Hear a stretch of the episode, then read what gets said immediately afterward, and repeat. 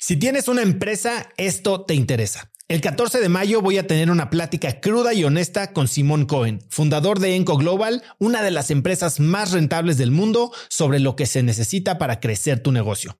Después de muchos años en el mundo del emprendimiento y con la perspectiva de los cracks a quienes he entrevistado, hoy sé que la realidad es que no existe un secreto si es que quieres escalar. Lo que sí funciona es tener hábitos y sistemas sólidos, claridad en tus metas y aprender de quienes lo están logrando todo hoy en tiempo real. Te invito a Business Hackers, un evento virtual en el que por primera vez Simón nos contará los detalles de su negocio para entender qué hay detrás de ese éxito y qué es lo que se necesita para replicarlo en tu propia empresa. Conéctate a Business Hackers desde donde estés el próximo 14 de mayo. Inscríbete hoy mismo en cracks.la diagonal hackers y encuentras el link en la descripción de este episodio. Este episodio es presentado por Diri Móvil, la innovadora compañía de telefonía celular que conecta a cientos de miles de mexicanos. Yo no sé a ti, pero lo peor que me puede pasar es quedarme sin datos en mi plan o quedarme incomunicado en eventos y no poder trabajar desde donde esté. Platicando con amigos sobre este problema, hace unos meses conocí Diri, que es el líder indiscutible en la venta de eSIMs digitales que puedes usar como línea principal manteniendo tu número actual o también como línea secundaria para siempre estar conectado en México, Estados Unidos y Canadá. A través de la aplicación de Diri puedes gestionar tu línea y elegir entre diversos planes como el que yo uso de 40 gigas al mes por solo 279 pesos. Por escuchar cracks, Didi te regala 7 días de servicio ilimitado totalmente gratis descargando tu eSIM gratis en didi.mx diagonal cracks. Didi se escribe D de dedo y R I.mx diagonal cracks. Gané 700 mil dólares. Una jovencita le dije, ah, caray, ¿tú qué haces? ¿A qué te dedicas? Ah, yo vendo seguros ganaste 700 mil dólares vendiendo seguros. Ah, no, no, no, los 700 mil dólares los gané con cripto. Me preguntaste a qué me dedico. Yo vendo seguros. y digo, ¿pero por qué te dedicas a eso si ganaste 700 mil? ¿No, ¿No, estás viendo con tus papás? Me dijiste, diga, sí, pues, pues me, lavan la ropa, está padre, me cocinan, está muy bien. Eh, ¿Y por, qué el trabajo? Porque necesito algo para ocupar mi día, me levanto, me baño, salgo, el jefe me regaña porque hice las cosas mal, etcétera. No trato de mejorar la persona que soy Llego en la noche, hago clics un par de veces, pues ahí es donde gano mucho dinero.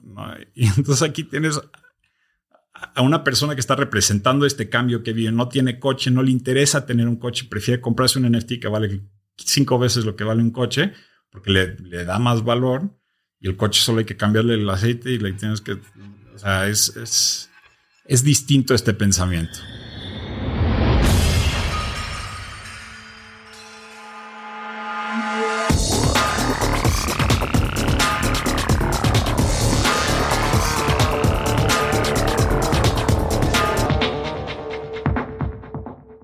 Hola y bienvenidos a un nuevo episodio de Cracks Podcast. Yo soy Osotrava y entrevisto cada semana a las mentes más brillantes para dejarte algo único y práctico que puedas usar en tu vida diaria. Antes de empezar, no olvides que Cracks Podcast ya está disponible en video en YouTube, así que si quieres ver los videos de mis entrevistas y las reacciones de mis invitados, ve a youtube.com diagonal Cracks Podcast y suscríbete para enterarte de todos nuestros nuevos episodios.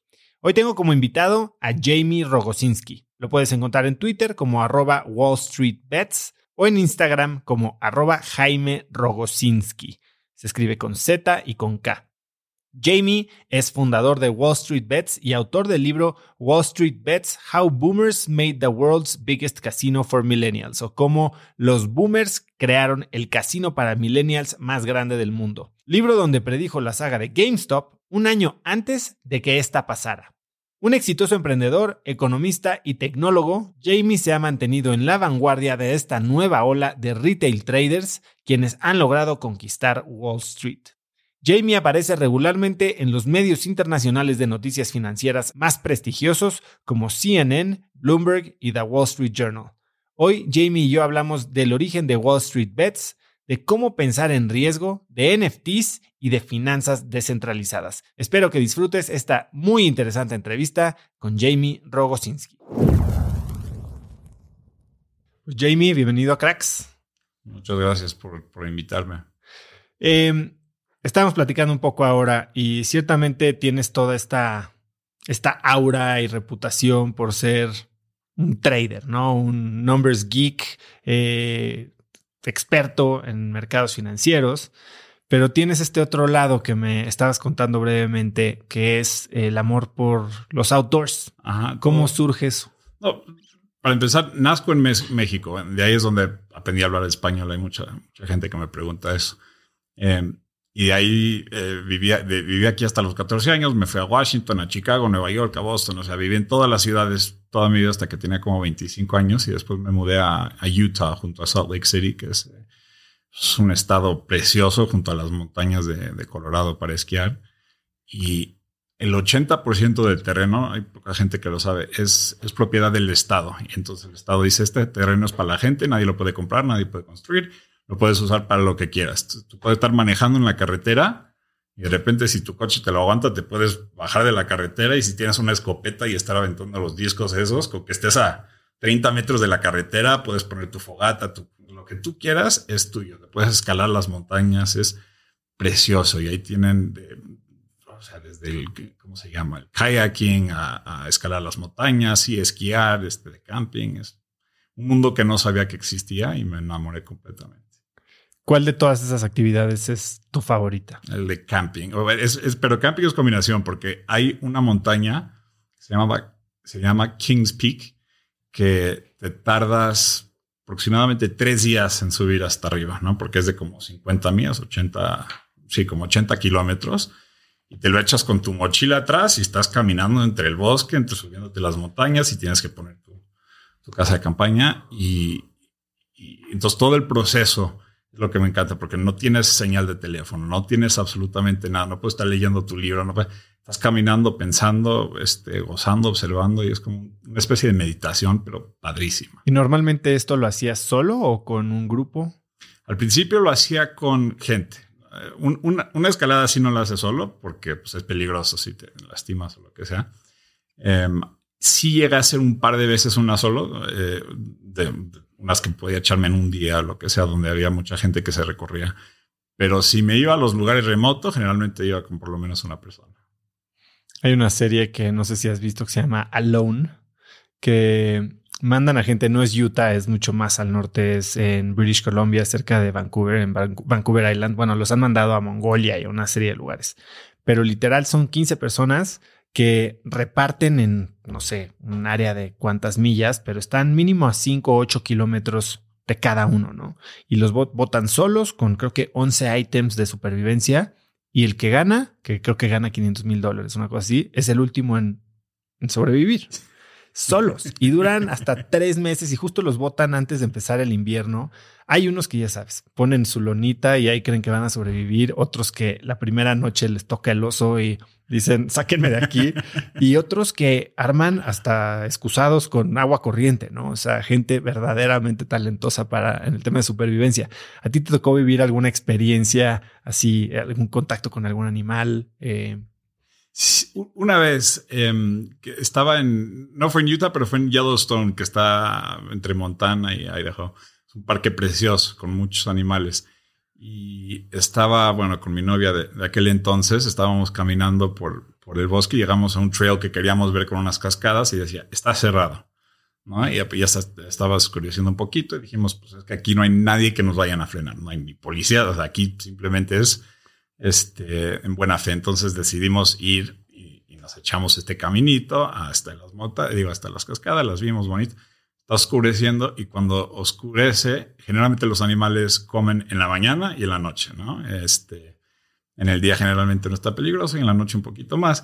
Y en ese momento estamos caminando de regreso y vemos em, que sale como un elk, no sé cómo se diga en español, pero pues es como un venado grande, y sale al campo. Y digo, ah, qué padre, me salgo al campo a tomarle una foto. Y en eso escuché unos lobos, ¿no? Atrás. Y, y entonces dije a mi novia, oye, ¿Escuchaste eso? sí, son lobos. ¿Cómo le hacemos para defender contra lobos? ¿no? Contra osos medio me sé las técnicas, contra ciertos animales, pero contra lobos nunca se me ocurrió pensar en cuál es la defensa. Y este, y en eso nos dimos cuenta que los lobos estaban atrás, no los vi, pero los escuché, y el venado este, que seguro era Azucena, estaba adelante y estoy yo entre los dos y dije, eh, eh, esta creo que es una mala idea, vámonos rápido regreso. Pues ya, no, no sucedió nada más que eso, pero pero en la noche fuimos con un park ranger y le preguntamos, oye, este, de curiosidad, ¿cómo te defiendes contra los lobos? ¿No? Y dice, ¿Por qué? ¿Viste uno? Porque sí, sí. o sea, es peligroso y no deberías de poder ver lobos. Aparentemente los lobos te pueden oler desde 10 kilómetros y, y generalmente se alejan de las personas. Dice, si, si llegaste a ver un lobo, quiere decir que está enfermo. Le dije, no, pues no lo vi, pero lo escuché. ¿Pero dónde? Porque pues, no debería de haber lobos donde, donde tenemos abierto el parque. Básicamente, no le quise decir que rompimos las reglas, pero aparentemente no hay forma de defenderte contra los lobos. Entonces, no, ¿Qué- vale. ¿Cómo te defiendes contra un oso? Eh, te tranquilizas. Bueno, pero si es un oso black bear, uno negro, que no es grande, hay unos que son grizzlies o polar, pero los black bears son como de la estatura de tú o yo, ¿no? Hasta un poquito más chaparrito. Entonces, de entrada te puedes parar así muy... Te haces grande. Si es que ya te vio. Si no te ha visto y tú lo viste, él empieza a hacer ruido para no espantarlo. ¿no? Entonces, Sí, había eh, mucho que les gritan, hey bear, hey Ajá, bear. Sí, exacto. ¿no? Entonces ahí como que no los agarras de sorpresa. Si están sus niñitas o niñitos, no te metas ahí. Definitivamente no hay forma de defender, pero, pero no lo asustas haciendo ruido. Lo ves, te haces así grande, ¡ah! le haces ruido y como que pierde el interés. Si es uno más grande, tienes que, eh, te tienes que dejar de mover. O sea, te haces bolita y te aguantas y sin moverte, porque tienen un instinto que es, ya sabes, si ves como, por ejemplo, un gato, un tigre, lo que sea, si tú corres, tienen, tienen como, como, como instinto perseguirte, ¿no? Ni lo piensan, simplemente ve y, y van, van tras ti. El oso tiene algo similar, en donde si te empiezas a pelear con ellos, dicen, ah, ya está, nos vamos a bronquear aquí, Ujú. ahora le va. Pero si te acuestas así, donde no le estás dando como, no lo estás amenazando, em, como tú no eres la comida principal, no te quiere comer el oso, ¿no? Generalmente solamente quiere, pues, se quiere defender si es lo necesario, pero así es como los osos, te aguantas. Creo que tienes que tener muchos pantalones para jugar al muerto enfrente de un oso grizzly, ¿no? Jamie, eh, te volviste sumamente famoso en los últimos dos años, ¿no? Eh, ¿Por qué? Pues por ser el fundador de este grupo, esta, no sé si llamarle ni siquiera un grupo, eh, o, o filosofía tal vez, de Wall Street Bets. Para empezar, esto lo empiezas en 2012 en Reddit. Y hoy vamos a tocar varios temas, desde financieros hasta tecnológicos, que tal vez no mucha gente domina.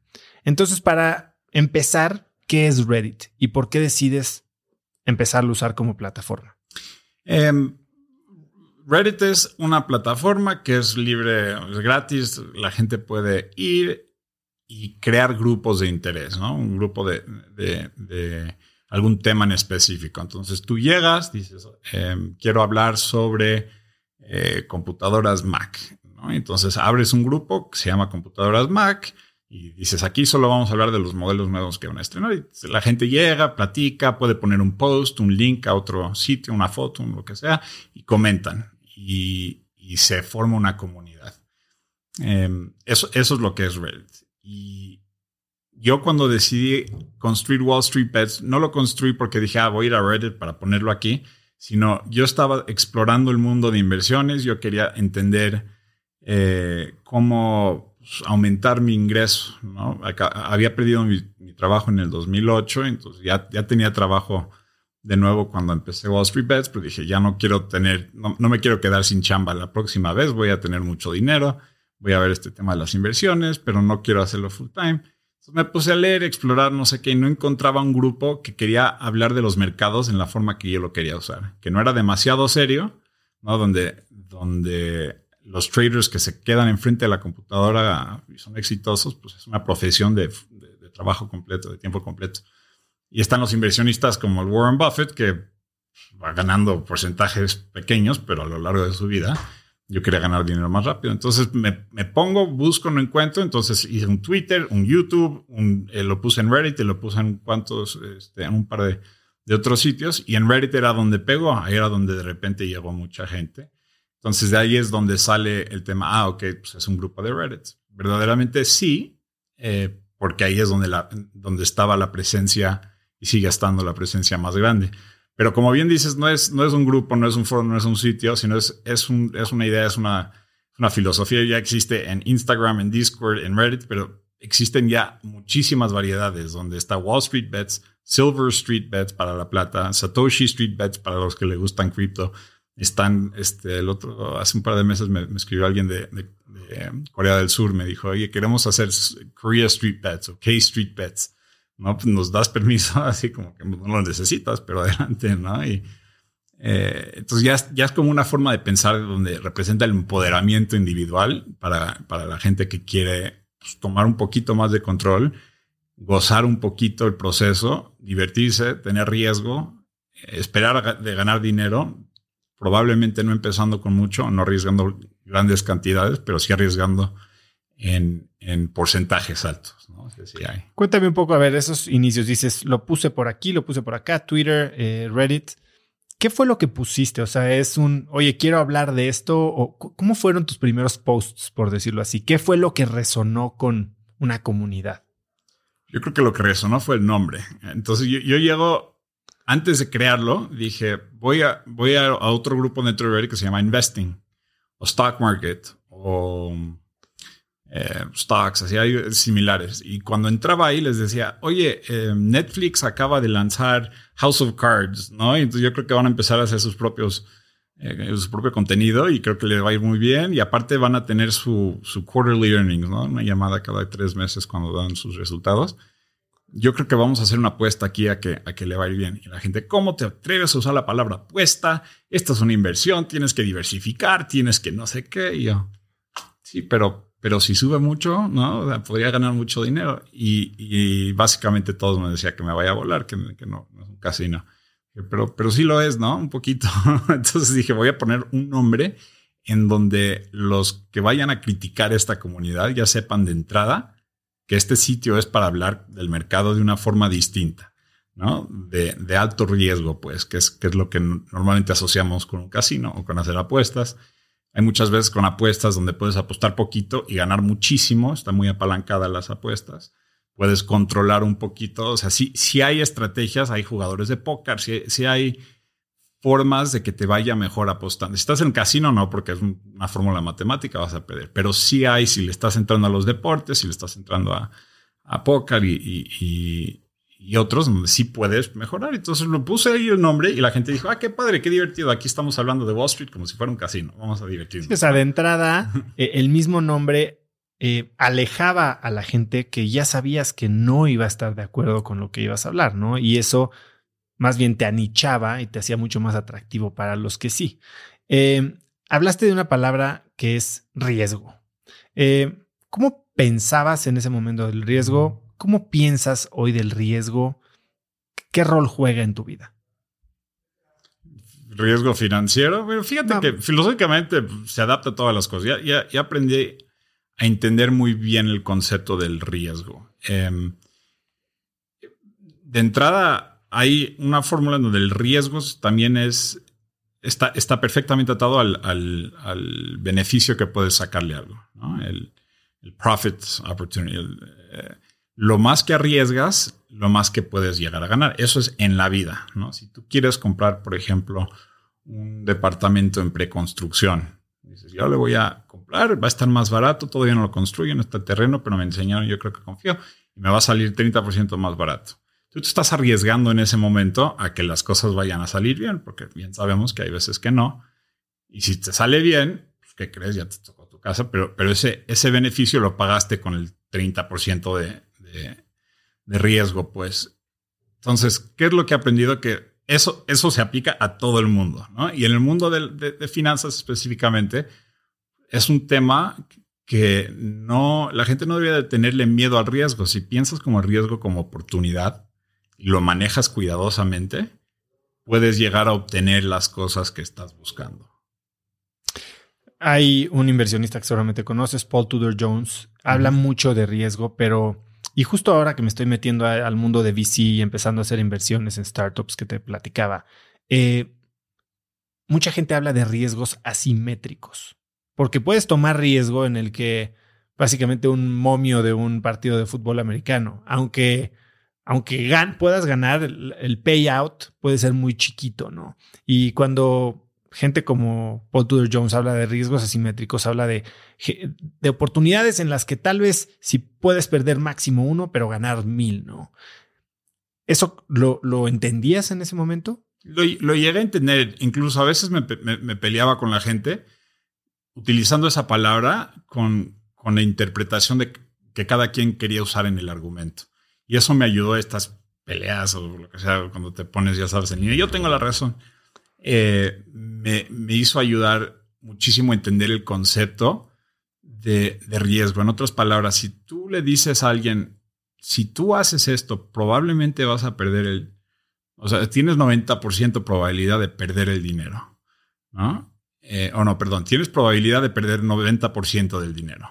Entonces dices, sí, pero si yo solo le estoy metiendo el, un poquito de dinero, aunque lo pierda todo, no importa porque me queda mucho más. Pero lo estás viendo a nivel portafolio. Lo estoy, ajá, exactamente. Entonces ya de repente esto ya no le tengo miedo al 100% que voy a perder, simplemente porque nunca voy a perder el 100%, voy a perder lo que le aposté, que es, saco un billetito, lo pongo ahí, ¿no? Igual que con las maquinitas del casino que le estás metiendo, le metes una monedita y le jalas, no le metes todo, todas, todas, porque ahí sí ya estás arriesgando muchísimo. Eh, pero cuando, cuando la gente habla de, dijiste que tienes el 90% probabilidad de, de, perder, o si tú dices, yo quiero perder uno o ganar 100, eso, eso se llama, ese concepto se llama como el expected value que vas a sacar de algo. Y otra vez es una cosa matemáticas, una, una fórmula que puedes ayudar. Y no solamente funcionan esa, es, esa técnica en donde dices, pues está bien, yo voy a repetir esta apuesta muchas veces, porque de eso se trata. Si yo empiezo con 100 dólares, bueno, uh -huh. y cada vez que le meto este, un dólar, pierdo el dólar o gano 100, ¿no? El componente que hace falta es qué tan seguido ganas y qué tan seguido pierdes. Sin esa, sin esa variable ya no puedes hacer el cálculo correctamente. Probablemente, en base a mi experiencia, ese escenario donde pierdes uno y ganas 100, vas a perder la mayoría de las veces. Es muy, mucho más probable que pierdas, pero cuando ganes y ganas mucho. En cambio, sí, para que saliera tablas deberías de perder 99% de las veces y ganar una. Es, está escrita la fórmula y tú puedes jugar con las variables, pero también puede existir las, la posibilidad de que tú seas exitoso con trading o con lo que sea, con inversiones o, o cualquier cosa, donde tú estás perdiendo el 90% de las veces como este y, ganas, este, y, y, cuando ganas sales adelante. O puedes tener lo contrario, en donde estás ganando muchísimas veces, donde dices, yo tengo la probabilidad de 99% de ganar un dólar, pero cuando pierdo, pierdo 100. Entonces, si pones a las dos estrategias al lado, pues los dos, dependiendo de, cuál es la probabilidad de que salgan las cosas, los dos pueden estar más o menos igual. Uno se Correcto. va a acostumbrar a Ajá. perder muy seguido, ¿no? Pero no le importa. Sí, a lo largo del tiempo el resultado va a ser muy similar. Y el otro está ganando todo el tiempo y de repente pierde y le va mal, ¿no? Entonces, ya, ya, ya que entiendes ese concepto bien, esta asimetría eh, eh, no es, yo no, yo no utilizaría esa palabra asimetría, sino yo, yo lo consideraría como simetría, simplemente porque le jalas a uno y se sube el otro. O sea, no puedes apachurrarle a todos al mismo tiempo.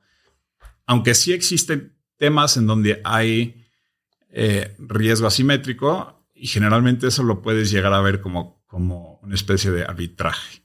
¿no? Arbitraje son oportunidades que aparecen que de repente tienes todo a tu favor, que no solamente puedes perder uno ganar 100, sino es muy probable que lo ganes. Cuando tienes esas tres alineadas, ahí sí ya tienes una asimetría eh, que puedes aprovechar y cuando salen esas oportunidades hay que tomarlas. ¿Y cómo pensabas apalancar esta comunidad para, como tú dices, hacer dinero? ¿Era simplemente rebotar ideas de trading? Porque lo que pasó después, y vamos a hablar de AMC, GameStop y, y este fenómeno de prácticamente millones de personas poniéndose de acuerdo para comprar o vender acciones. Eh, en ese momento, pues no había la masa crítica. ¿Cómo pensabas que podías utilizar una comunidad para hacer dinero? Simplemente platicando. Yo quería aprender, literal. Yo, yo, quería hablar de Netflix. Yo quería estar hablando del quarterly earnings y que la House of Cards que iba a salir y nadie quería hablar conmigo. Entonces yo, yo quería un grupo de amigos para que pues, nos echemos porras entre nosotros o me digan, no, es que no tiene razón porque cuando tú haces una cosa, te cuesta mucho dinero y después te metes en problemas de no sé dónde. Eh, y, y, quería generar ideas de esa manera y quería atraer a gente que quiera aprender igual que yo, porque en su momento no sabía mucho.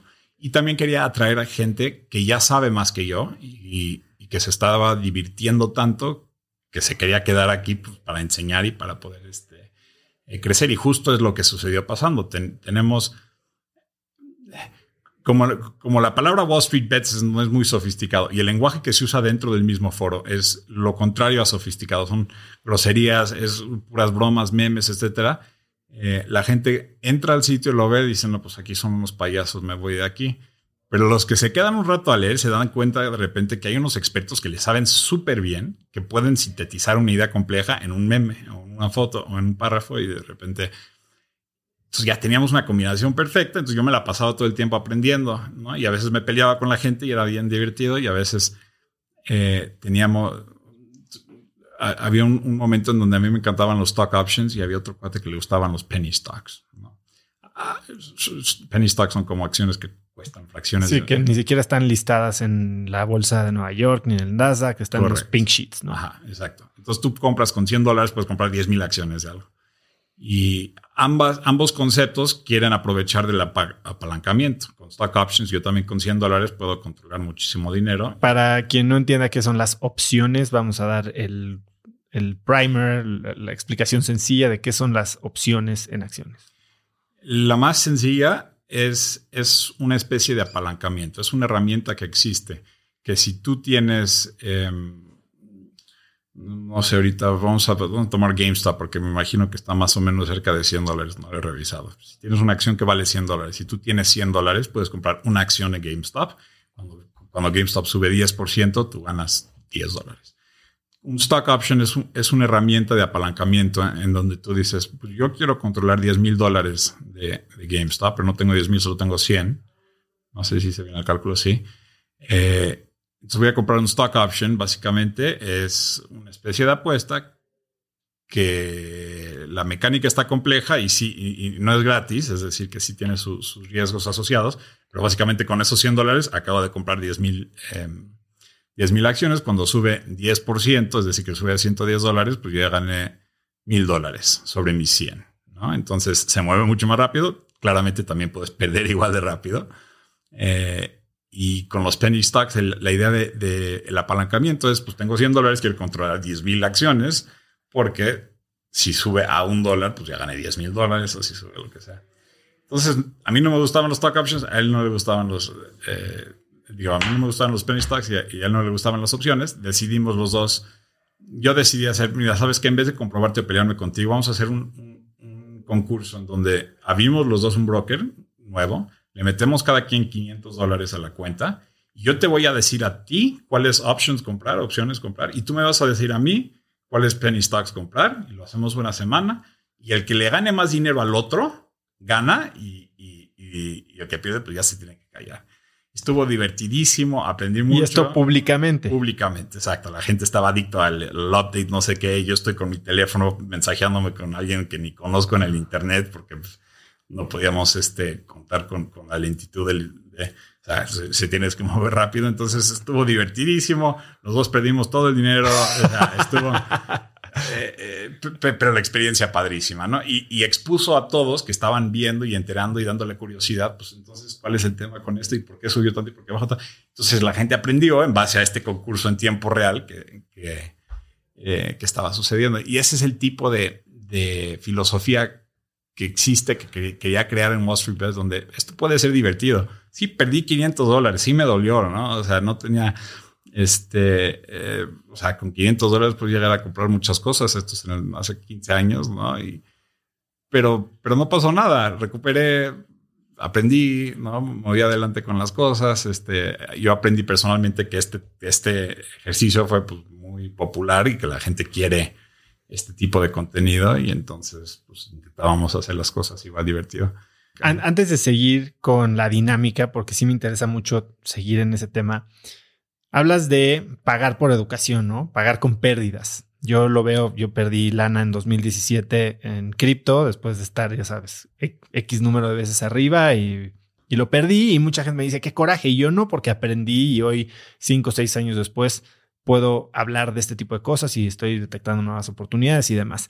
¿Tú tienes alguna otra ocasión en la que un fracaso, no necesariamente monetario, pero un fracaso o una pérdida te haya hecho eh, aprender algo o que hayas considerado un fracaso un aprendizaje? Sí, eh, pero antes un ejemplo que no sea tanto financiero, estoy de acuerdo contigo y tanto acepto esa filosofía de donde, donde estás pagando por la educación que ya lo tomo como un hecho. Este año yo quise aprender de NFTs, todos están hablando de NFTs, veo que están eh, se están vendiendo por cantidades absurdas. Digo, qué tontería. Claramente no es tontería porque lo están haciendo muchos, no lo entiendo. El tonto soy yo por no saber lo que está pasando. Entonces me voy a meter, entonces le digo a mi esposo, oye, este, voy a perder dinero. ¿No? Y entonces le entré como loco, estaba así. Eh, con la expectativa de que iba a perder el dinero, yo perfectamente tranquilo porque justo así es donde lo estoy viendo. Resulta que con NFTs me robé el banco, o sea, gané muchísimo dinero con este, con este eh, ejercicio, entonces me fue bien, pero no era la, esa no era la expectativa. La expectativa era experimentar, eh, aprender, intentar picar los botones, a ver qué pasa, equivocarme. Definitivamente en algún momento con los NFTs me defraudaron, me robaron 200, 300 dólares porque caí en una trampa en donde le hice clic a un mensaje y, eh, ¿no? Y este, entonces, pero aprendí.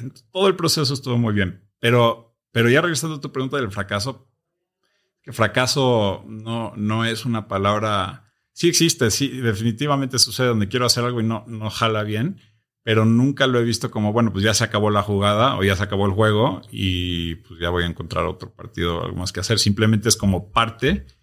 Cuando tú estás viendo un partido de, de, fútbol, meten el gol, no se ha acabado el juego, ¿no? Simplemente se puso interesante y después el otro mete y no sé qué. Y todo es como estás, estás tratando de alcanzar eh, alguna meta.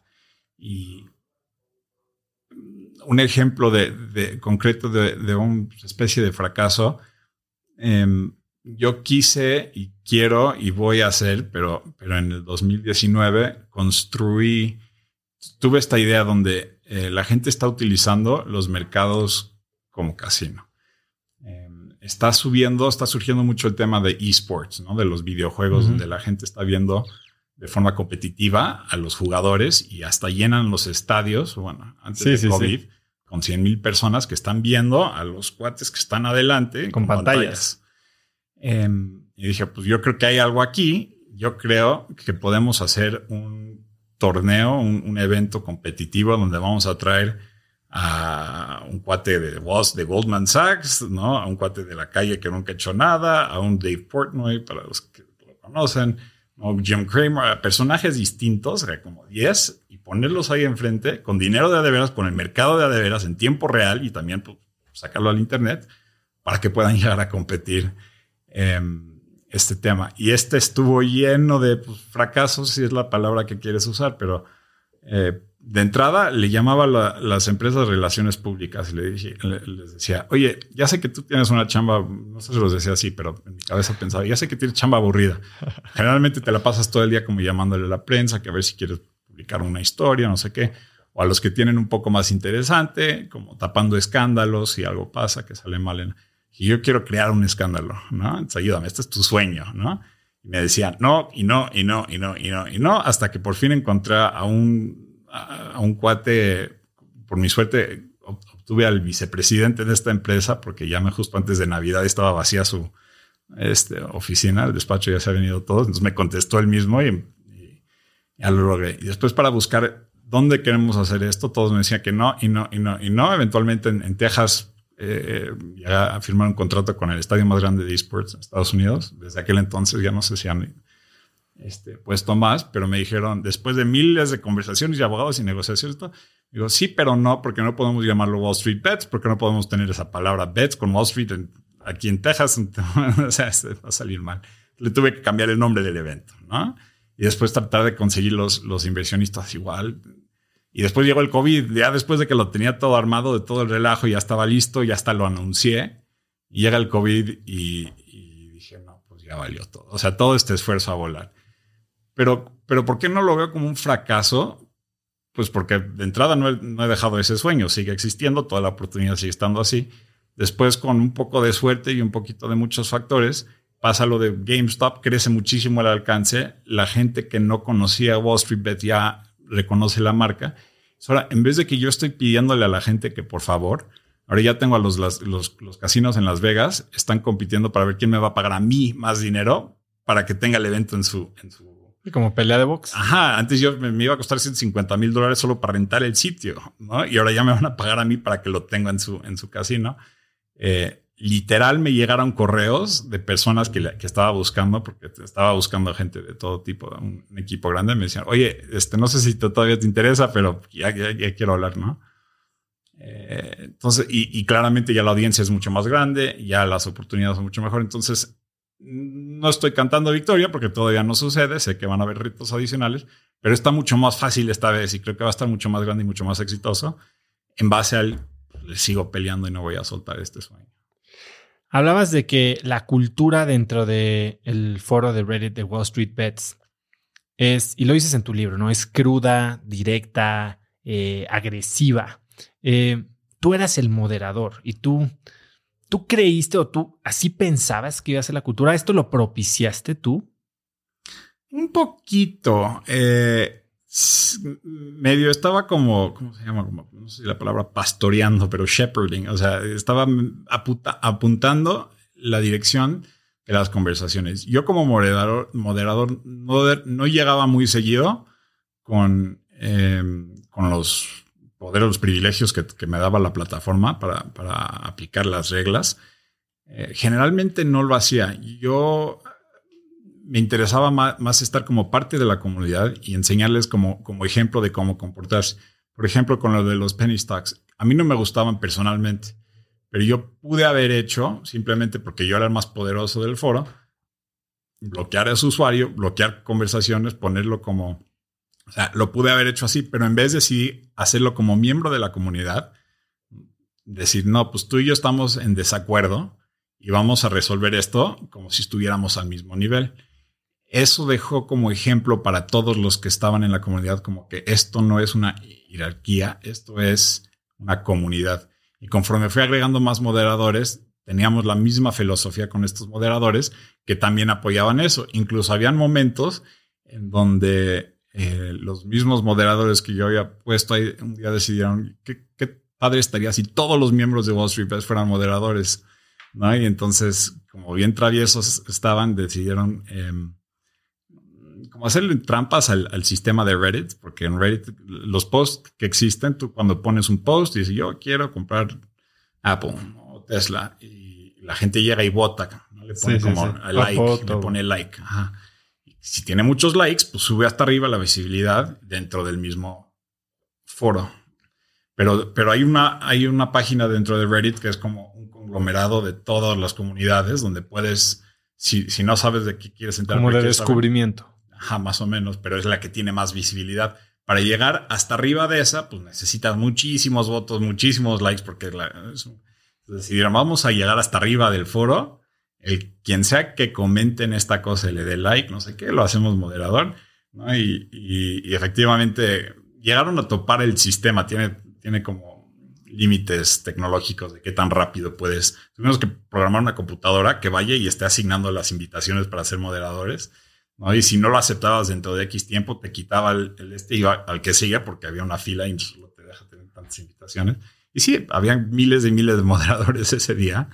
Y este, sí, después ya se fueron los moderadores poco a poco, y etcétera. Pero, pero la idea es, vamos a, vamos a hacer esto como ejemplo. Y yo sí puse un poquito el, el, tono de esto, esto es divertido, vamos a hacer traviesos tanto como el lenguaje agresivo y así, pues, es un área un poquito incómoda porque llega a estar a veces de... Eh, puede ser muy ofensivo, ¿no? Pueden, y, y, sí, y, sí, llega a ser bastante ofensivo, o sexista, o racista, o clasista, o todo, cualquier ista que te puedas imaginar.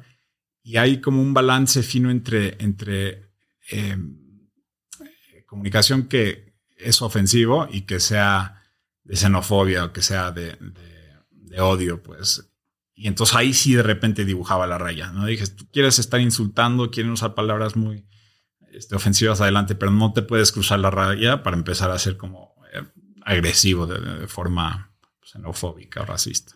Dentro de, para lo que se usaba eh, la, la comunidad, hay varios acrónimos, ¿no? Que se repetían muchísimo. YOLO, FOMO, memes. Háblame un poquito de esta cultura cualquier comunidad, cuando le entras a un hobby, te das cuenta luego, luego que tienen su propio lenguaje, ¿no? que tienen sus propios acrónimos o palabras o inside joke, ¿no? Que la gente de la misma comunidad entiende. Es parte, hasta, hasta si le vas a un equipo de, fútbol, tienen los apodos que se ponen entre ellos o lo que sea. no es diferente aquí. Aquí es una comunidad donde la gente siente como si pertenece y empieza a formular su propia nomenclatura, su propia forma de, comunicar y, muchos de los acrónimos y las palabras van cambiando durante el tiempo. Hay unas como YOLO que sí, ha mantenido su estatus. Hay muchas palabras que han, llegado y se han ido y, las van cambiando. Creo que la palabra el año pasado lo había muy seguido el ape, ¿no? O sea, el, mono. Em, ya no lo estoy viendo tan seguido, pues va a llegar otra para reemplazar. Todo, todo esto es para que la gente sienta como si pertenece y, representa generalmente estas cosas, representan ideas que pueden llegar a ser complejas. ¿no? El, tema como ape pues es, una forma de autoburlarse. Mira, es que yo no sé nada, le voy a pegar y no. Pero también, también le están poniendo énfasis en, el hecho de que si juntas a muchos y los coordinas, pues puedes llegar a lograr cosas, que, es el caso que, llegamos a ver. Pero también hay otras veces en donde, no sé, sacan igual memes que parecen ser muy poco un, dicho que decían stocks only go up, que las acciones solo suben. Otra vez suena muy pues, primitivo, es muy sencillito para decir que las acciones suben y se enojaban todos los, los, financieros serios en la televisión. ¿Cómo puedes decir eso? Claramente que las acciones no solo suben. Pero al final del día, las acciones sí solo suben. ¿no? Sí, sí cayeron en el 2008, sí cayeron en el, en el 1929, en el 2000, en el 87. Pero volvieron a subir, ¿no?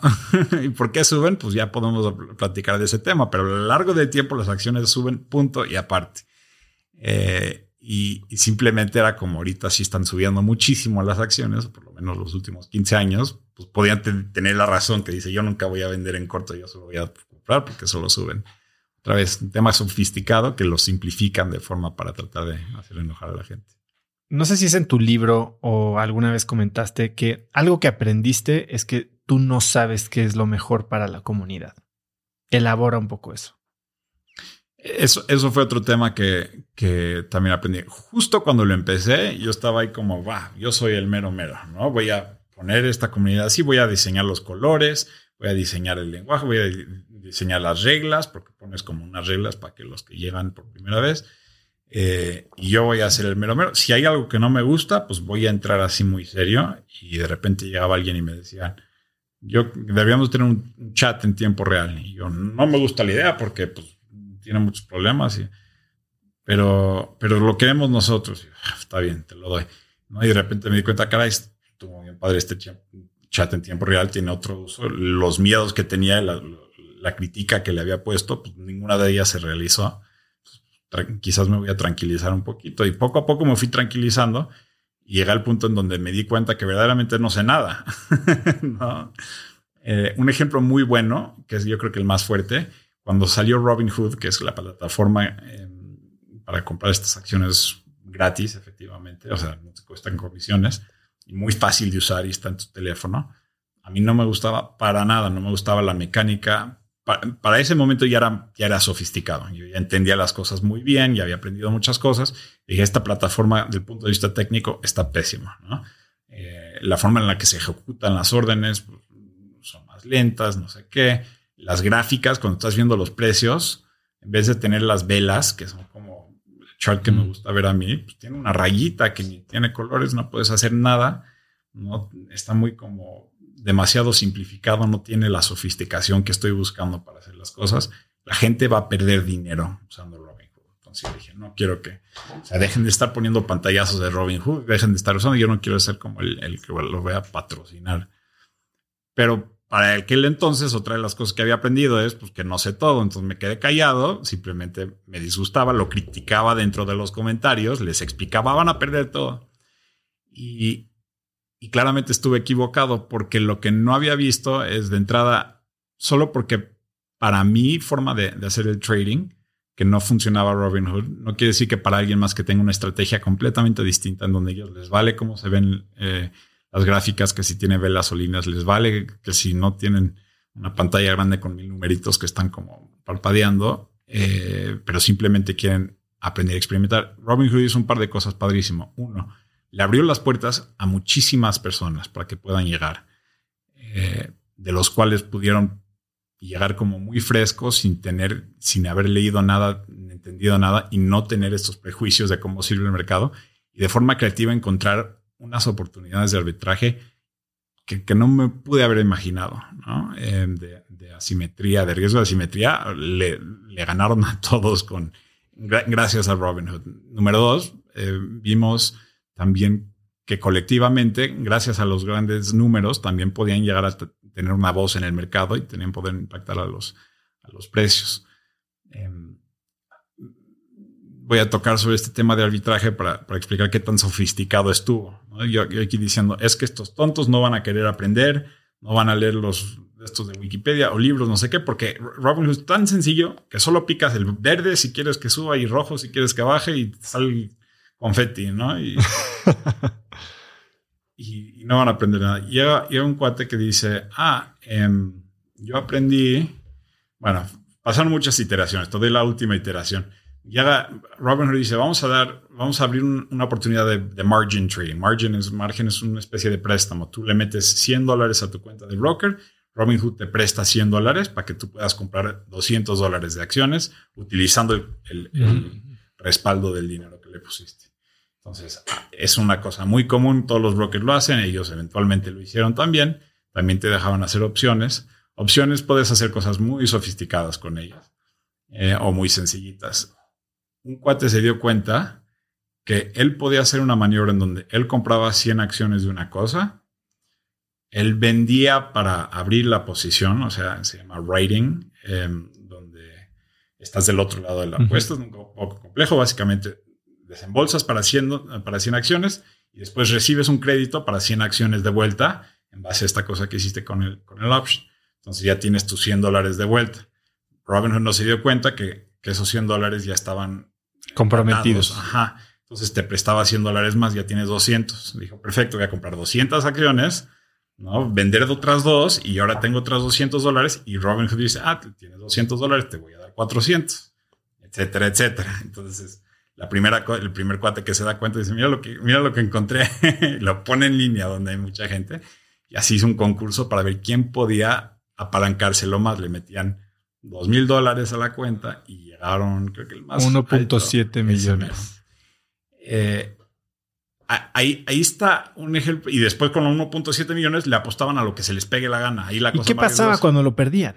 Pues ahí está, ahí está el riesgo asimétrico. Tú tienes a los bancos en el 2008 que dijeron, nosotros estamos demasiado grandes para perder dinero, no, no, no podemos tronar nosotros. Entonces, esa asimetría les permitía a esos bancos tomar todo el riesgo que se les pegaba la gana. Y el gobierno, los iba... Esa es la asimetría de veras, ¿no? Ahí te está en una posición donde el riesgo que tienes es muy, muy poco. Pues en este caso, dicen los chiquitos, pues, digo chiquitos, el tamaño de su cuenta. Dice, pues yo, si los bancos eran demasiado grandes para, para recaudar, para poder este, recuperar el dinero, pues yo digo, eh, yo, para donar, yo soy demasiado pequeño para que puedan recaudar el dinero. Yo no tengo un millón de dólares, ni los voy a tener. Entonces, voy a meterle dos mil dólares, voy a hacer esta locura, pues a ver si salgo con 100 millones y son míos, y si los pierdo, pues problema. ¿No hay riesgo de cárcel en ese caso? ¿El riesgo de quién, perdón? ¿De cárcel? De, de, de o sea, no, ¿no es un no. tema penal? Eh, no. De entrada no existe una regla, una ley que, te, que diga no puedes hacer esto. Hay reglas que te dicen lo debes. No te deberías de permitir. No, es que lo que están haciendo aquí es un loophole. No pediste pre prestado dinero, ellos te lo dieron. No, no, tuviste que firmar algún contrato en el momento que te sigan dando el doble. Te dijeron, tú vamos a hacer el colateral que tú pones contra, contra lo que hacemos nosotros. Hay regulaciones que prohíben que los brokers hagan eso. Es decir, el que tuvo la culpa era Robinhood por, para permitir este, esta maniobra. Entonces, los que se pudieron haber metido en problema eran eh, legales, era Robinhood. Robinhood sí tenía la opción de ir tras estas personas, ¿no? de forma civil, no penal, pero eh, para decir es que me debes, ¿no? Seguro hay una cláusula en el contrato, pero no se quisieron arriesgar porque al hacer eso le van a publicar al mundo más, te van a la corte, explícame por qué y se van a meter más problemas ellos. Entonces, lo que sucedió para les los que perdieron dinero, sí, le cerraron las cuentas, le, no sé los montos específicos, pero centavos del, o sea, le, si, si, le habías metido dos mil y le pediste un millón, le tuviste que dar cinco mil dólares y se acabó el tema, se quede calladito. Aprovecharon ese, ese riesgo de forma real. Era un arbitraje de la forma más natural donde tú no puedes perder, pero puedes ganar millones y millones y millones. Eh, todo eso gracias a Robinhood, cosa que yo no quería en el foro. Entonces ya, ya como, igual que como tomo el eh, approach con, con el aprendizaje me va a costar, también entro al approach como yo no tengo la razón a las cosas. Tengo mis ideas, tengo mis prejuicios, tengo, tengo, puedo asumir muchas cosas, pero de entrada sé que sé menos que los demás. Ahora, este nuevo perfil de trader, de inversionista, si les podemos decir así, es, un perfil muy diferente. De entrada, lo hablábamos, ¿no? Eh, llegabas al foro de investing y te, decían, sácate de aquí, no hables así, no, no podemos estar viendo nuestras inversiones con la filosofía de, que traes tú en la cabeza. Y, tú dices que la experiencia formal en finanzas no necesariamente es relevante en el mercado de valores. Explícame por qué no y qué ha cambiado que hace que la experiencia en finanzas ya no sea relevante? Bueno, nunca ha sido relevante. El, yo llego, yo, yo voy entrando al mercado pensando que pues tienen algo que ver uno con el otro. Entonces empiezo a, experimentar con el mercado, empiezo el foro y empiezo a estudiar finanzas. Yo estudié economía y, y ingeniería de computación. Dije, pues me faltan las finanzas para entender cómo ganarle al mercado. Y en finanzas, pues vas aprendiendo sobre el este, tiempo de valor del dinero, de, el Black Scholes Formula. Ah, pues, Black exactamente. bueno, sí. Eh, eh, sí, supongo que sí. Eh, pero también temas como cómo leer los estados de cuenta de, los, de, las empresas, cómo manejar los flujos de dinero, cómo administrar un tema financiero, cómo entender cómo sirven las palancas. Pero cuando te toca ir a estar en trading, digo trading y lo quiero diferenciar a inversiones. En inversiones sigue siendo muy relevante. Tú llegas a una empresa, lo que hace Warren Buffett, él dice, voy a leer este, todos los estados financieros de la, empresa y le voy a asignar un valor en base a lo que yo sé de, lo que aprendí en la escuela o donde lo haya aprendido. Le pone un precio a la empresa y se va, esta vale 100 mil millones de dólares. Ahora vamos al mercado y vamos a ver en, en qué está cotizando ahorita. Ah, está cotizando en 100, no me interesa. Esta ah, este, yo también le pongo un valor de 100, pero esta le están este, cotizando en 70. Entonces voy a comprar porque pues, se tiene que cerrar ese gap. Y a, a, los 30 años va a tener la razón y a los 30 años. ahí sí sirven las finanzas, pero lo que están haciendo los traders, viendo los numeritos que parpadean, es poniéndole las apuestas. Tú puedes decir, es que yo creo que el dólar eh, va perder su valor porque están imprimiendo a lo loco. Yo aprendí en economía que, la oferta y la demanda y está aumentando. Entonces yo sé porque el libro me lo dijo. Pero cuando abren el chart aquí para ver las cosas, eh, también los economistas te dicen que la gente son racionales, que son lógicos. Entonces aquí está imprimiendo el dinero eh, como loco el gobierno. Tú ves a, lo que está sucediendo en los mercados y no está cambiando de, de valor el dinero. Entonces y a los otros que te dicen, bueno, sí, pero es que se tarda un rato en lo que se inunde el mercado con los dólares, entonces tú dale chance. Y efectivamente, sí, de acuerdo, pero los mercados no funcionaban según tú para estar adivinando lo que va a pasar en algún futuro. O sea, aren't they forward looking? Están pensando, están, están, este, prediciendo las cosas. Yo ya sé que va a bajar de, de, precio. ¿Por qué no lo están descontando de una vez en los mercados y ya lo saben todos? Y por alguna razón pues, se tardó mucho tiempo en descontar y, el dólar pudo mantener. ahí es donde lo que aprendiste en las finanzas nada que ver. Y de repente tienes un presidente como Trump que saca con el Twitter y le hacen las cosas locas al mercado. Y aunque tenías la razón, pues, están pasando las cosas de forma aleatoria. Al final del día son numeritos que están parpadeando. Si estás trading, que estás haciéndolo en corto plazo, no importan los estados de cuenta, no importan absolutamente nada. Es como... Eh, sentimiento son mil, mil factores, ¿no? Puedes, puede que uno de los mil factores tengas la razón, pero son tantos factores al mismo tiempo donde los otros factores les pueden llegar a ganar. Eh, te, doy un ejemplo aquí donde este, durante la pandemia habían, cerraron todo el mundo, todos a la casa, work from home, tienen que usar Zoom para las juntas. Entonces llegan los de Wall Street Bets aburridos, Dicen, vamos a invertir en algo que quieren, pues Zoom, porque va a subir, porque la gente lo va a usar. Ahí están los, los financieros diciendo, ay, es que ustedes no entienden nada. Solamente porque hay más usuarios no significa automáticamente que, va, que les va a ayudar. ¿no? Es posible, es probable, pero no es necesario. ¿no? La lógica es incompleta porque pueden ahorita estar perdiendo por, por usuario o no tienen la infraestructura para aguantar. O sea, hay mucho riesgo con crecimiento así de rápido. ustedes no saben nada. Pues tan poco que sabían estas personas que se metieron a Robinhood, le typearon Zoom, Z-O-O-M, buscaron, salir una empresa, nada que ver con la, con la de telecomunicaciones, simplemente compartir el nombre, compraron la, empresa equivocada, ¿no? Y, y subió 500% de esta empresa. ¿no? Y entonces aquí están otra vez los financieros diciendo, ay, estos tontos, no solamente te equivocaste con la lógica, sino te equivocaste de empresa.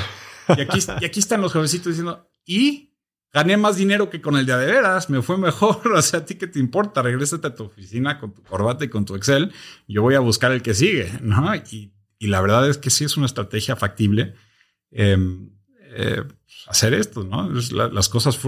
Ah, había una ocasión en donde la gente hicieron un, error similar con Tesla, con una empresa que, que, el símbolo, en vez de TLSA, a TSLA.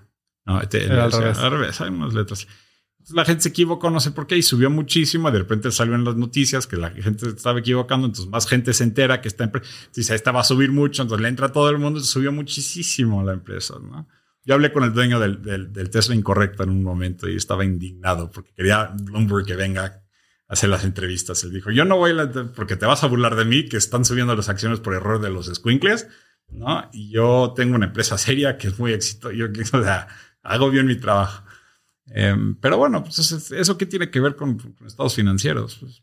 ¿Qué es lo que motiva a esta nueva generación de, de inversionistas, de YOLO traders, de meme traders? ¿Qué, ¿Qué, es lo que quieren ahora estos millennials? ¿Por qué? ¿Por qué tomar tanta, tanto orgullo incluso en hacer las cosas mal? Em, bueno, de entrada, ¿qué es lo que... La gran mayoría, no todos que me sorprenden, pero la gran mayoría quieren ganar dinero. Es la esperanza, no es como el objetivo final. Es el, objetivo final es, es, una experiencia, una aventura, una trayectoria de aprendizaje, de diversión, de experimentación, de, muchas cosas con la posibilidad de ganar dinero al final. Entonces está esa esperanza, esa, eh, ese plus, la plusvalía que lo tiene. Hay gente que simplemente les vale el dinero al final, que, esa no me la esperaba, pero, pero están en la minoría. Entonces dicen, llegan aquí y dicen, pues sí quiero empoderarme. Los millennials, mi experiencia la puedo, la puedo relacionar a Estados Unidos porque ahí vivía casi toda mi vida adulta. Em, salen de la universidad, ¿no? Eh, más o menos. Endeudados. Ajá, endeudadísimos, ¿no? Sale el 2008, no encuentras trabajo en donde. Si lo encuentras, te pagan muy poquito. Estás viviendo. En Estados Unidos no es muy común vivir en casa de tus papás después de los 18. Entonces, si estás viviendo con tus papás después de los 18, algo te fue mal. Entonces, hay muchos que están viviendo que no se están casando, que no están teniendo hijos, este, o se están esperando menos. Simplemente las oportunidades no se les han dado y, sale este como pensamiento en donde yo tengo que pues, pelear por la mía, tengo que, solo me voy a cuidar yo a mí mismo. Y ahí salen muchas cosas muy divertidas como el concepto de los influencers y que yo voy a estar haciendo cosas de aquí de lado, ¿no? Que yo voy a estar manejando el DoorDash o el Uber, no sé qué, en las noches. Para, o sea, voy a encontrar cómo estar eh, ganando dinero y cuidándome a mí mismo porque nadie más lo va a hacer por mí. Y como yo ya no tengo la posibilidad, la probabilidad de comprar una casa, ¿no? Porque cuesta muchísimo, no sé qué, y el tema crediticio, bla, bla. Entonces ya ni siquiera voy a pensar en una casa, voy a, o sea, voy a encontrar las cosas que me importen, coche, no sé qué. Y, esta mentalidad de voy a aprender, voy a experimentar, le voy a entrar y no me importa em, si no es la forma tradicional de hacer las cosas, me, ha estado viviendo muy bien esta forma de pensar ha salido a mucho más allá de, Wall Street Bets y temas así. Yo estaba hablando con, un cuate en uno de estos Twitter Spaces que vive en Hong Kong, que tiene, me dijo, tiene una colección de NFTs que vale más de 100 millones de dólares. Y me dijo que él vive en un hotel. Como que vives en un hotel, bueno, en el Ritz, ¿no? Pero cuando me aburro me mudo al de allá.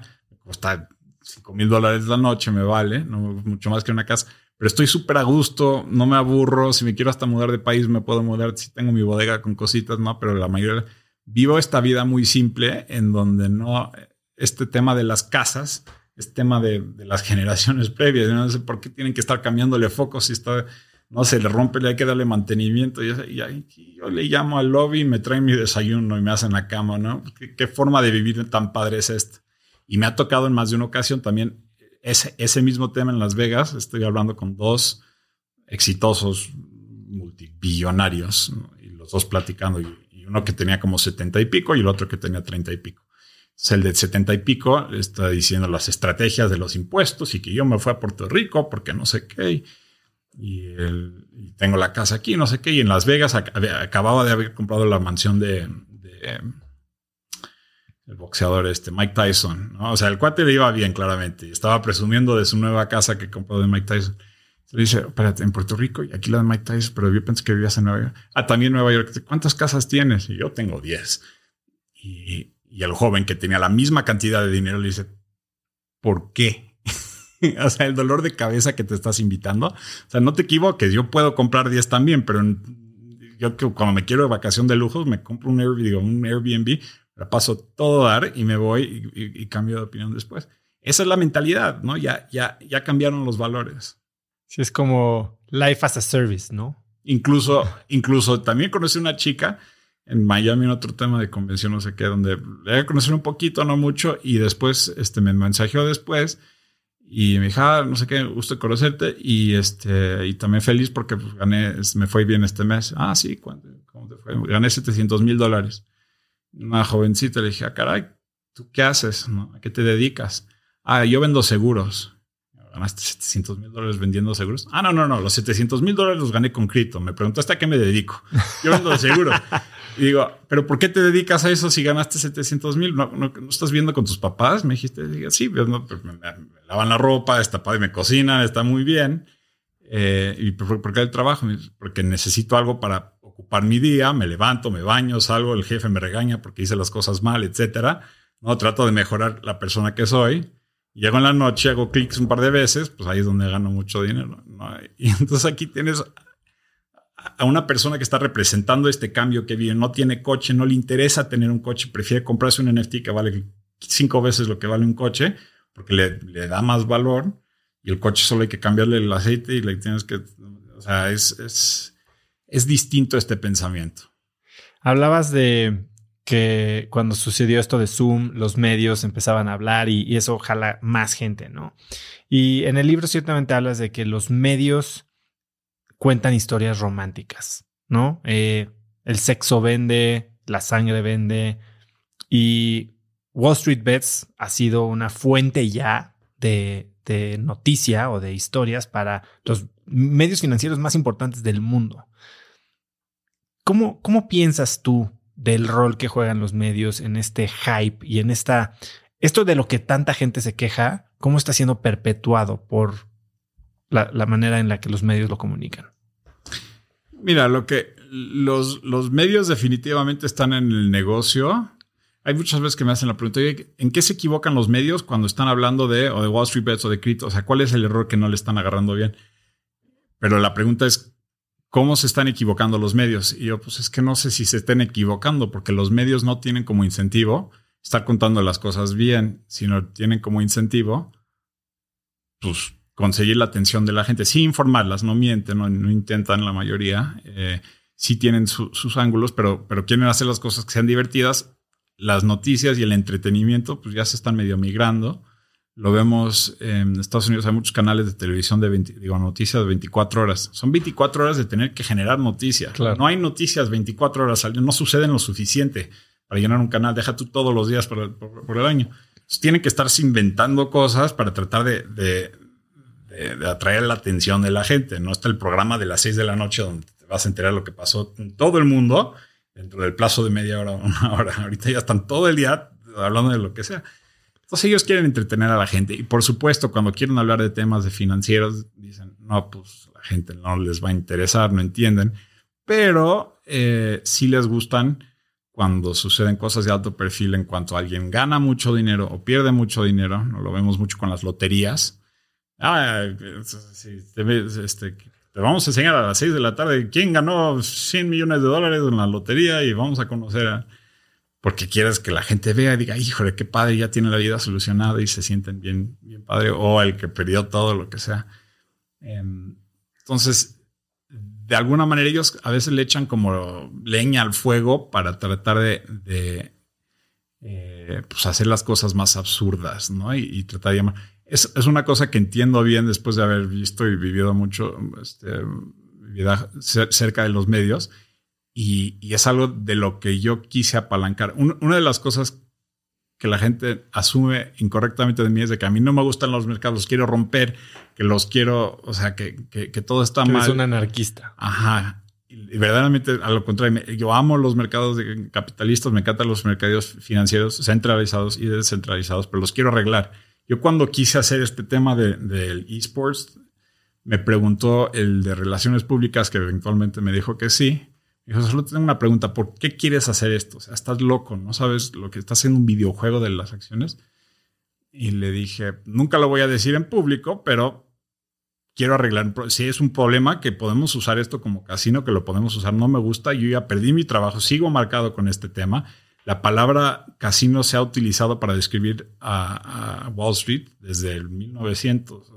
Todo el tiempo que generalmente lo usan como un insulto. Yo dije, voy a a cambiar las cosas, pero en vez de tener mi casa de campaña, estar afuera con quejándome, ocupando Wall Street, exacto, voy a simplemente aprovechar de lo que sí se puede. Si lo están haciendo ellos, lo voy a hacer yo también. Me voy a burlar del sistema, voy a hacer a la gente enojar y, y por supuesto que los medios van a jugar como la herramienta más poderosa para que, para que puedan mejorar el sistema. Yo no quiero que los bancos estén usando esto como casino.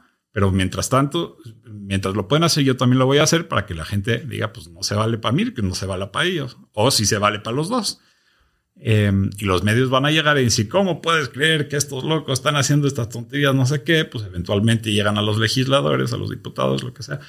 Eh, y pues, o, a las, este, los cuerpos regulatorios y puedan decir, no, pues vamos a cambiar unas cosas. Y, y, y sí funciona de esa manera, gracias al hecho de que ellos quieren que, los medios quieren contar cosas divertidas, pues les das algo divertido para que puedan contar. En tu Twitter bio, no sé si dices que eres profesional de tiempo completo y troll de medio tiempo, o si es al revés. No sé si sigue ahí. o eso decías. Eh, ser troll es una de las eh, más populares nuevas formas de activismo. ¿Así lo ves tú? Sí. Em, puede ser sumamente efectivo. Te, voy a contar algo que estoy haciendo en el momento. Estoy metido en el mundo de criptomonedas. Tengo mi propia moneda y hay que ponerlo en, distintos, ¿cómo se llaman? Este, mercados, exchanges, centralized, centralizados. Para hacer eso es un proceso, tiene una aplicación, no sé qué.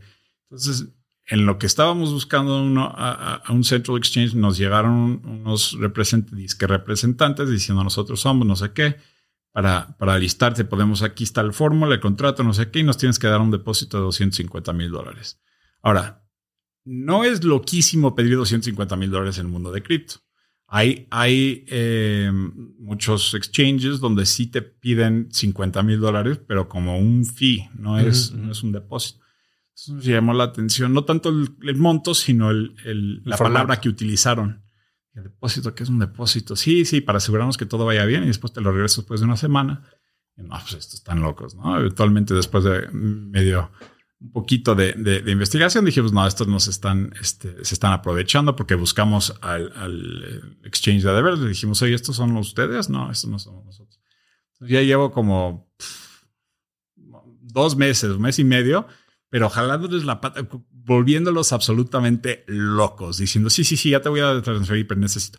Agarré el contrato, porque estos están en Asia, no sé, no hablan, no dominan bien el inglés, pero yo sí. Leí el contrato y les estaba corrigiendo todos los errores matemáticos, pero, pero uno por uno. Entonces me mandaban el contrato y les decía, no, es que aquí la palabra client no está capitalizado, que tiene que tener una mayúscula, tiene un significado distinto en el contrato. Entonces hay que arreglar esto. Y me di cuenta que ellos, como estaban falsificando el contrato, estaban como a mano, tomándole un pantallazo, borrándole con Paint o Photoshop y poniéndole una palabra nueva encimita que no hacía match con, con la letra. Y dije, ah, este le está costando mucho trabajo hacer cambios. Entonces les mandé un cambio por uno, ¿no? O sea, no, no se los daba todos en un jalón. Y, y, dije, no voy a dejar esto hasta que me empiecen a dar dinero. Entonces dije, vamos a practicar el, el sistema de reembolso, ¿no? Vamos a ver porque me dijiste que me lo vas a reembolsar. Sí, sí, sí, claro. A ver, entonces te voy a mandar este, un dólar, no sé qué. Muy bien, ahora regrésame el, dólar, ¿no? No, pues es que no podemos porque este no sé qué. Pues es que no puedo. Pues, ustedes me van a regresar el dinero. Hasta ahorita les he sacado un dólar de Bitcoin, pero también quería saber cuál es su, wallet para que pueda también dárselo al internet. ¿Qué, ¿Por qué estoy haciendo esto? Uno, les estoy aumentando el, el, costo que tienen ellos para ser defraudadores. El, costo que ellos tienen generalmente es cero, se la pasan mandando estas cosas falsas y esperan que alguien caiga. Eh, pero sí tienen un costo de tiempo y yo se los estoy desperdiciando de forma impresionante. Eh, entonces ya van a, van a pensarlo un poquito mejor. Una vez que termine esto, voy a tomar todos los pantallazos y, los voy a exponer. ¿no? Les voy a decir para que sepan esto, no sé qué. Y, y ¿por qué no los expongo desde el inicio? Porque la gente se aburre y se digo, esto me tratando de estafar cuidado, ¿no? Sí, sí, sí. Pero qué divertido ver, una historia. ver cómo se los estoy, o sea, pero les estoy pidiendo fotos, les estoy pidiendo, o sea, todo tipo de Es como estas historias de que te llega el mail del primo en Sudáfrica que te quiere depositar 5 millones de dólares. Justo el tema. Y está divertido porque de repente tienen fotos falsas, porque ahí de repente estaba trabajando con una mujer grande y no sé qué, y pues no era atractiva en la foto. Entonces, pero yo como que dije que me estaba medio enamorando con ella, así, ¿no? Y de repente un día le hice enojar mucho, entonces dije, ya cortamos, y hoy es el día de San Valentín, voy a buscar a alguien más. Entonces me metí al otro chat con los demás y quiero un nuevo representante porque ya, ya, cortamos, ¿no? O sea, la gente como, ¿de qué estás hablando? Y ahora ya tengo una muy guapa. entonces, cuando estoy, entonces, cuando estoy en un chat de grupo, yo siempre con la guapa le estoy como coqueteando mucho. No, pues es que tú eres mucho mejor que la otra. La otra es una no sé qué si hago esto, la gente se va a divertir, lo va a ver y lo van a querer tratar de replicar. Entonces yo ya pude hacer esto con mucha gente, les voy a dar mucha inspiración para poder hacer eso. Ya tengo su, su address de Bitcoin, hacen maniobras para tratar de hacerlo difícil de rastrear, pero el Internet es muy inteligente, entonces les voy a dar las herramientas para que ayuden a rastrear a estos locos. Y esto todo es una forma de troll muy sofisticado con un, con un sí, activismo, pues, ¿no? O sea, estoy combatiendo esto porque la policía no me va a ayudar con estos cuates creaste este movimiento eh, cultural, ¿no? Que ha tenido impacto en el mundo real de millones y millones de dólares. Y después esta misma comunidad que tú sembraste decide expulsarte. Sí. No sé si puedas contar por qué o darnos algunos indicios, pero más del por qué, el por qué no, no me es tan relevante es cómo viviste esto. Pues ahí es otro buen fracaso, para ponerlo así, ¿no? Y aquí había muchos golpes que me estaban llegando al mismo tiempo. Entonces, ¿cómo lo hubiera vivido si fue lo único que estaba sucediendo en mi vida? No estoy seguro. Pero en el momento en el que me llegó este, también fue eh, el momento en donde iba a cerrar el, evento en el que le había amarrado muchísimo tiempo y dinero y etcétera. Entonces esos dos me llegan casi casi al mismo tiempo. Y, también en la vida todo el mundo estaba encerrado con el COVID. Se me hizo muy difícil. Tengo a dos niños que tenían dos años cuando empezó este tema y son gemelos y son súper travieso, entonces me estaba volviendo loco, no podía hacer, entonces lo viví mal, ¿no? O sea, fue un momento en donde me sacan de Reddit y me peleo, tengo la razón, están mintiendo, no sé qué, abogados, no ayudan, no sé qué, y cartas y mandándole a Reddit y haciendo esto y el otro y, pensando en todas las estrategias y, y, pues no están dando, ¿no? Y eh, en algún momento después de un par de meses donde sí lo tuve que procesar, sí fue como una especie de una muerte, porque sí era algo con lo que yo estaba sumamente atado, lo había vivido mucho tiempo y pues ya no, ya no tenía acceso y encima de eso pues, me estaban antagonizando, me estaban, eh, me estaban molestando los que, los que se habían quedado ahí encargados y pasando este, información falsa y tratando de hacerme la vida más difícil. Con mi libro llegaron todos, tenía cinco estrellas y no sé qué, y ahora tiene dos o tres, no sé no que me no, que me importaba mucho. Eh, los estrellas, no, el libro no era, no lo escribí para ganar dinero, pero sí era como un poco molesto al saber qué está pasando. Entonces me costó mucho. Pasé todas las etapas de, de, grief, ¿no? De, duelo. De duelo. Y eventualmente, pues dije, ya, voy a volver adelante, ya voy a ¿Hubo algo que te ayudara a superar este proceso? O sea, el, tiempo. No, ¿Hablaste con alguien, algún libro que te ayudara a medio? No, es, o sea, lo hablé con mi esposa y con, con, amigos y así, y, pero no era tanto, tanto donde ya estaba arruinado mi vida. No, yo te, este, afuera de Wall Street Bets he tenido una trayectoria de emprendimiento eh, profesional que no tiene nada que ver. Yo he empezado empresas, unas muy exitosas, otras que, que tronaron eh, a lo largo del tiempo. Y lo que hago en tiempo completo nunca, nunca fue Wall Street Bets. En ese momento yo ya estaba haciendo una esperanza, sí le estaba haciendo una apuesta en donde dije, ¿sabes qué? Mi pasión está más con Wall Street Bets. Yo creo que sí puedo ganar dinero con esto. Em, me voy a dedicar a esto. Ese fue el momento en donde estaba a punto de tomarme el, clavado eh, y pues ya me lo quitaron. Entonces dije, bueno, pues regresaría, regresaría a lo que sé bien. Entonces no era, no, me cambió el mundo, pero sí me dio como si te muere un perro, ¿no? Entonces sigues, sigues eh, moviendo adelante, pero pues lo tienes ahí presente. ¿Cuál crees que fue la lección más, más valiosa que aprendiste de este, de este proceso de expulsión, vamos? Mm, no sé, todavía no se termina de escribir el cuento, entonces no estoy convencido. Lo que sí sé es que hay muchas cosas que, que, muchas cosas buenas que, buenas que salieron de ella. De entrada, aprendizaje. Sabía muy lo tenía muy presente que existía un riesgo dentro de Reddit. No me hubiera imaginado ese mismo riesgo donde me expulsaban a mí, pero me imaginé otros donde tenía un efecto similar, en donde llegan los reguladores y digan, no, ya tienes que cerrar esto porque ya están rompiendo, están manipulando, lo que sea. Que el mismo Reddit diga, saben que nosotros queremos que salir a, la bolsa y no queremos problemas. habían muchas formas en las que podía terminar Wall Street Bets. Entonces, aunque lo tenía identificado, em, aún así la apuesta estaba muy, la apuesta a que, a que eh, me iba a dedicar a cosas como Wall Street Bets, apoyándome de, de la comunidad eh, entonces ya lo, viví y dije, de aquí, de ahora en adelante ya voy a diversificar ¿no? en la, forma en donde voy a tener mi presencia, voy a tratar de controlar un poquito más. Pero salieron cosas padrísimas. Por ejemplo, me salió un, em, eh, un deal con, para hacer una película y una documental con, con este, nombres muy famosos dentro de Hollywood. Eh, que también me pagaron súper bien, entonces también le saqué bastante dinero ahí. Y ya me están representando en una agencia de talento UTA, donde este, me mandan a hablar, a dar pláticas en, este, Estados Unidos por el momento y, también me pagan muy bien. Entonces financieramente me, me, fue, yo creo que hasta mejor que me hubiera ido si, si todo se hubiera quedado así.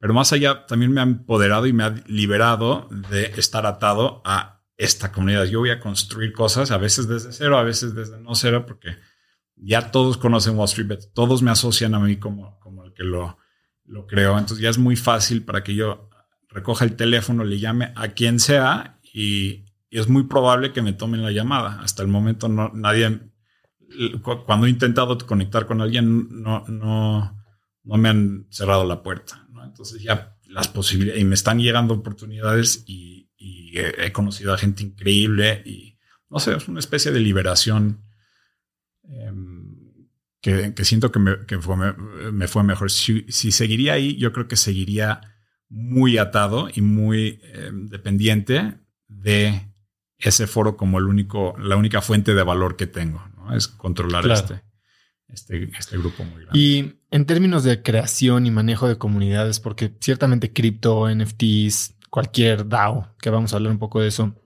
implica manejar una comunidad, crear y manejar una comunidad. ¿Hay algún error que crees que hayas cometido con Wall Street Bets que buscarías no repetir? Sí, pero no estoy seguro cómo no lo repetiría. Sé, uno de los errores tiene que ver con el,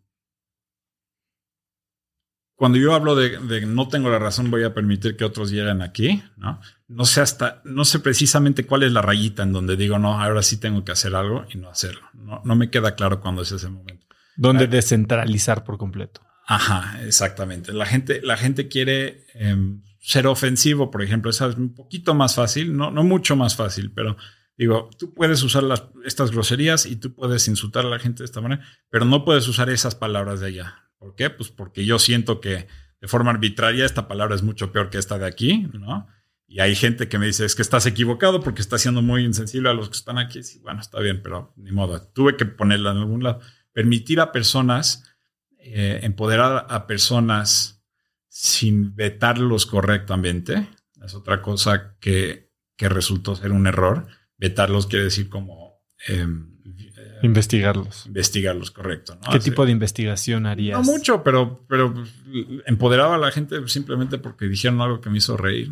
No, no, hacía nada de investigación en lo mínimo. A veces sí lo hacía a propósito. Había momentos en donde eh, llegó un momento en el 2018, 2019, ya no me acuerdo bien, donde llegaron muchos robots y querían tratar de aprovecharse de Wall Street Bet para apalancar y para poder mover los precios. Cosa de, la que no hablo muy seguido, base porque la gente no sabe qué pasaba y no saben preguntarme, pero cuando detecté que aquí hay algo extraño, eran muy sofisticados estas, eh, este esfuerzo, este ataque que estaba, que estaba viendo. Dije, no estoy seguro si entiendo muy bien cómo funciona este ataque, pero sé que lo es porque pues, me queda claro. ahí sí me ponía a buscar a alguien que tenía experiencia y ahí sí medio los investigaba, no sé qué, ¿verdad?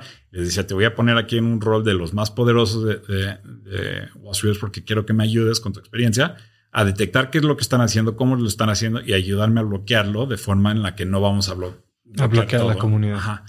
Y para comunicar justo lo suficiente para decirle a la gente no puedes hacer esto sin darles la jugada a los que, los que quieren hacer. Pero habían otros momentos donde dije, pues, me caes bien, te voy a dar aquí un no sé qué, y se me, se me fue escapando un, grupo que, este, pues con el que no tenían que ver con Wall Street Bets, que resultaron ser un grupo, eh, sí con los que me expulsaron, que sí me duele, pero no es la única razón, sino, sino hay, hay ciertos datos de ellos que van a salir cuando salga el documental que no son el tipo de personas que quieres que estén encargados de un foro así. Entonces, em, no, no preví que iba a crecer tanto y que va a ser tan poderoso este, este foro. Yo como igual de travieso, igual de broma, nunca llega a, a tomarlo un poco más serio. Poquito a poquito sí, bloquear los ataques que están llegando, etcétera, pero este, pero bueno, entonces sería este el, en breve este balance entre voy a dejar que la gente lo haga porque crowdsourcing y crowdfunding y crowd todo, ¿no? que la inteligencia eh, de la comunidad cuenta versus pues tengo que tomar un poquito de, tengo que ser como el adulto aquí en el cuarto para ponerles un poquito en su lugar porque esto puede salir mal. Oye, Jamie, te tomó un tiempo calentarte con cripto, ¿no? Dices que has seguido Bitcoin desde el inicio, pero medio que no te convencía y ahora estás muy metido en, en el ecosistema. Eh, ¿Qué similitudes ves o qué diferencias hay entre los mercados financieros y los mercados de cripto? Hay muchas similitudes, muchas diferencias. Pero para, para ser claro, cuando, cuando salió Bitcoin sí me interesaba definitivamente la entrada como ejercicio, como la cachucha de económico. Dije, pues qué, qué divertido este ejercicio, porque si entienden bien la economía. La cachucha de ingeniero, dije, pues también le saben a la tecnología, está muy padre les deseo buena suerte porque pues, estaría padrísimo si algún día puedes comprar tu pizza con Bitcoin. Em, pero no era muy útil, no sé qué, no había liquidez, había muchos componentes mecánicos que no existían cuando, cuando recién empezó, con el que podía decir, ah, pues puedo comprar acciones, opciones, futuros, índices, este, el otro, o cripto, ¿no? Cripto siempre estaba por fuera. Y de repente vi que habían salido más monedas, no solo Bitcoin, sino este y el otro. Y dije, bueno, pues la misma cosa, otro nombre, que le cambiaron al algoritmo para, que, para mejorar cosas, pero sigue siendo, y, ahora ya vale miles de dólares Bitcoin, pues felicidades, ¿no? oferta y demanda, pero ahora ya solo es una cosa con un numerito que sube y baja, y ahora hay más moneditas con un numerito que sube y baja. No me di cuenta lo que estaba sucediendo en el mundo de, DeFi, de, las finanzas descentralizadas, donde no eran no solamente eran moneditas, sino era todo un ecosistema, un mecanismo, un, eh, unas tecnologías impresionantes con los que podías interactuar y cambiar los perfiles de riesgos sistémicos, no, no riesgos para ti, para mí, sino riesgos al sistema em, que, que te permiten generar herramientas dinámicas, inteligentes, en tiempo real, transparentes, bla, bla, bla, que podías hacer cosas más padres que lo que podías hacer del otro lado con, Wall Street. Y, me arrepiento de no haber evaluado de nuevo mi, posición, mi postura con respecto a las criptomonedas. El problema es que se llaman criptomonedas y las criptomonedas me siguen, me siguen no interesando. Son moneditas que suben y bajan. Tengo, tengo muchas de todos tipos, ¿no? Pero me valen, ni, checo cuánto valen, ¿no? em, porque sé que van a subir, sé que son volátiles y no me interesa. Pero lo que sí me interesa de repente cuando veo que eh, algún, esfuerzo para vender propiedades en físicos a través de NFTs o que quieran em, eh, pues, estas DAOs, estas organizaciones descentralizadas que querían comprar la constitución y ahora un equipo de fútbol y no sé qué, o un campo de golf. Interesante. está buena, la del campo de golf. Está divertida. está, es tan divertido, no necesariamente de que le estoy echando porras a uno o al otro, sino esto ya es posible, ¿no? Y, esto sucede y, no me interesaría si compran o no la constitución. La conversación que se tuvo fue una muy divertida. Estuvo súper divertida cuando vimos quién ganó, pero em, ahora que ya estoy metido en las criptomonedas, em, pues las utilizo para muchas cosas, para hacer pagos, para almacenar, para invertir, para transferir la mitad de mi vida y dinero está en Estados Unidos. Entonces hay temas mecánicos, de, logísticos, y había experimentado con muchas maniobras para estar moviendo el dinero y eventualmente pues el cripto fue la, solución más lógica. ¿Qué usas? Eh, o sea, para hacer transfers. Ahí te va. En el momento que lo empiezo a usar, digo, pero ¿para qué lo estoy metiendo a mi banco? Exacto. Pues, no, lo hice un par de veces y dije, pero o sea, en México Bitso es el que pone la interfaz para poder. En Estados Unidos, pues está, no sé, Coinbase y.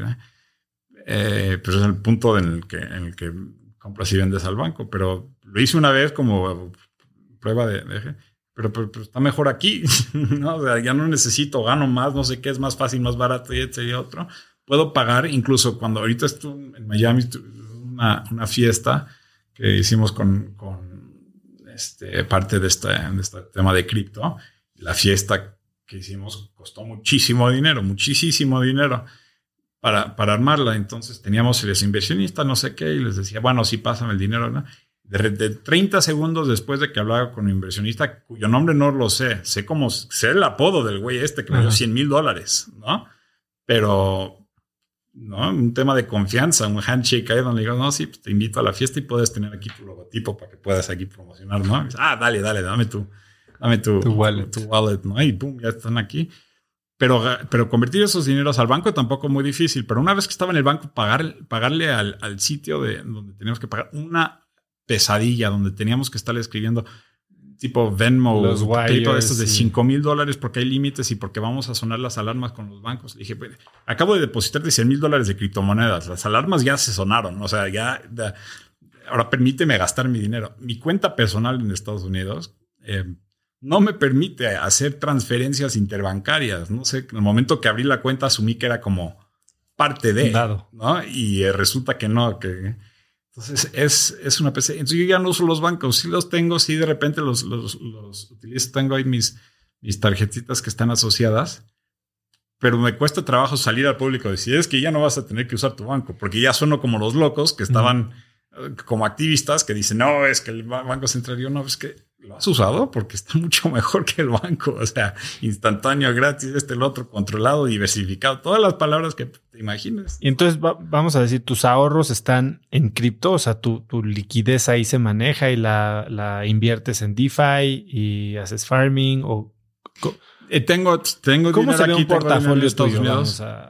o tu portafolio general en porcentajes. es un desmadre. No tengo uno bien inteligente tengo dinero, tengo demasiado dinero en cuenta de chequera que no paga interés, ¿no? De entrada, porque no la puedo sacar de ahí. Entonces ahí está como atorada. Tengo dinero aquí en México que tiene el mismo tema. Y en el mundo de cripto, pues, me meto a experimentar las cosas. Te digo, cuando le quería entrar a temas de los NFTs, pues agarro, no sé, 20 mil dólares y digo, bueno, vamos a entrarle aquí, ¿no? Vamos a, o sea, lo suficiente dinero para que le pueda, para que lo pueda hacer bien ¿no? Y voy sacando no sé qué, de repente pues ya resulto tener un portafolio de NFTs que ni me interesa, o sea, que, que nunca quise ser parte de, lo hice como experimento, pero ya se quedó el dinero ahí estacionado porque hay muchos que perdieron dinero y otros que ganaron mucho. Me aburrí, me tuve que mover a otras cosas, entonces ahí tengo parte de mi portafolio, pero no fue como... ¿Cuál fue tu hit, tu hit más grande de los NFTs? No, pues eh, bueno, esto es este... Eh, bueno, el, el, World of Women fue, fue el hit más grande que tuve que es que ahorita valen como 10 Ethereum, que los había comprado en como uno. Muy bien, ya me, me, dio mucha risa ver este que tienes tú, que creaste en OpenSea, de tu foto con tus Bitcoin Eyes que vale 1234 Ether. es que salió, mira, eh, eh, ahí me estaba, ahí estaba tratando de hacer otro troll a, Twitter. Twitter sale con esta cosa que te verificamos tu NFT para ponerte un hexágono ahí para tu foto. Y yo, ah, qué chingón, voy a poner esto aquí. Voy a hacer mi NFT porque la gente quiere como presumir de cuánto vale esta cosa y por eso, por eso quieres el hexágono para saber si tienes el board ape o el pump o lo que sea. Y, y dije, pero me voy a burlar de este sistema porque la idea del web 3.0 es descentralizado, de que el valor existe en la nube, que existe en todos lados, es omnipresente. Sí, aunque el valor del NFT es el flex, ¿no? Y cómo vas a flexearlo si, estás en una plataforma centralizada. Es uno de los valores, es uno de los valores. Eh, y, en este caso, pues ahorita el gatekeeper es el que está encargado, el, poder central, que ahorita en el mundo de los NFTs, la presencia más fuerte es en Twitter. Eh, más que en TikTok o en Discord, en cualquier otro Twitter donde, donde se habla. Entonces, si en Twitter puedes flexear, pues aquí es donde lo vas a hacer. Y dije, yo quiero flexear, pero me voy a burlar de la tontería porque ahora le tengo que pedir permiso a Twitter que por favor no sé qué y tengo que pagarle 3 dólares al mes para que dame la cosa. Entonces le dije, voy a hacer esto. Y la gente, no, no lo vas a hacer. Espérame, ahorita regreso, dame 5 minutos. Hago el NFT, me tardo dos segundos, le pongo el precio de no sé cuánto y y me trato de hacerlo y resulta que no lo podía hacer. Primero porque no me daba el Blue y no, en México, entonces un VPN en la computadora y ya eventualmente lo pude comprar. El de, y de repente me metía y no tenía el botoncito para verificar mi, mi Entonces le preguntaba a una amiga, me decía, ah, es que no necesitas tener un iPhone. Y yo, no tengo un iPhone. O sea que ni me pude burlar del... De, lo que me quería burlar era qué tan tonto es este sistema donde exclusivamente Twitter, tú, el poder central, puedes decidir quién y quién y quién no tiene valor con sus NFTs, ¿no? Entonces te puedes enojar conmigo y quitarme el hexágono y de repente ya perdió mi valor del NFT. Pero no solo eso, o sea, el que se burló de mí fue ellos. Me dijo, ajá, tú también tienes iPhone, tanto centralizado y tan, tanto le voy a quitar el poder al NFT que ni te voy a dejar porque estás usando un teléfono distinto. Entonces, pues sí, eh, eh, fue un esfuerzo fracasado, fracasado de, de, burlarme de Twitter que no funcionó. Ya no sé si lo puedo hacer o no puedo hacer, ya no me interesa, ya pasó el mundo. Cuéntame por qué dices que esperas el IPO, la oferta pública de OpenSea, que va a ser la mejor desde la de WeWork. OpenSea está divertidísimo últimamente. Es otro ejemplo en donde tienes este un poder centralizado. Para, ahorita estamos en un mundo medio extraño porque el, la prueba de concepto de, descentralización está ahí. ¿no? Ya sabemos que tiene valor y ya sabemos que tiene potencial, pero por el momento sí tiene que pasar por cosas centralizadas.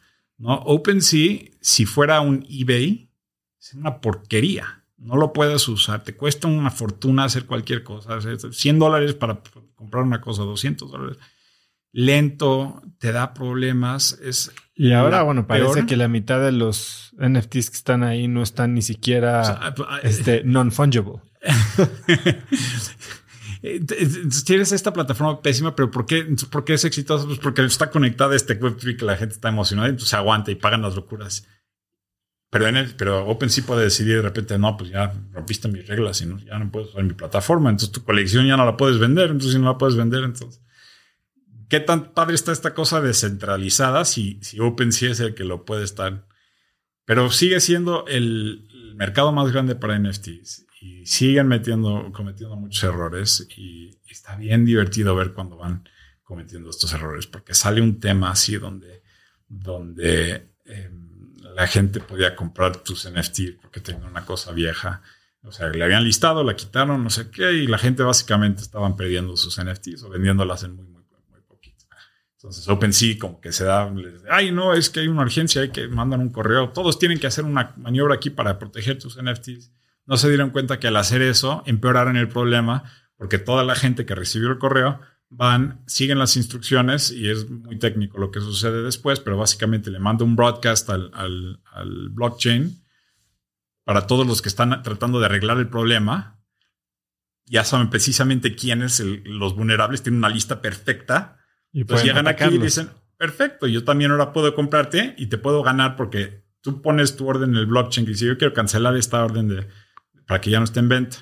Dice, ¿cuánto quieres pagar en gas? ¿300 dólares? No, 300 dólares. no, voy a, dólares de gas. Voy a poner muy poquito porque quiero cancelar. Y el de allá lo ve y dice, el de allá está cancelando y pagó muy poquita la comisión. Va a ser muy lenta en lo que procese. Voy a pagar mil dólares y le voy a ganar para que yo entre antes que él y se la voy a quitar. Muy divertido eso. Después pasó otro el fin de semana padrísimo. Digo, padrísimo, es muy triste para la gente que lo pierde, pero es muy divertido como del punto eh, pues, económico, ¿no? Las, las, las fuerzas que se están juntando de cómo funcionan. Básicamente otro, otra situación donde la gente iban perdiendo sus, sus NFTs, pero, pero muy padre porque de repente ya ves al hacker, ¿no? Y sí, esta fue una combinación de muchas cosas, pero un componente sí fue un cuate que le sabe, que, que programó las cosas y engañó y se aprovechó de unas debilidades de OpenSea y se lleva muchos NFTs, ¿no? Entonces agarra un NFT y lo vende luego, luego en 50 Ethereum. ¿no? Y la gente en Twitter se están enojadísimo. Dice, si yo fuera el dueño original del NFT, estaría enojadísimo, no porque se lo robaron, sino porque solo lo vendió en 50, ¿no? Porque vale 300, ¿no? O sea, vale 10 veces más. Es peor que el hack original, un insulto.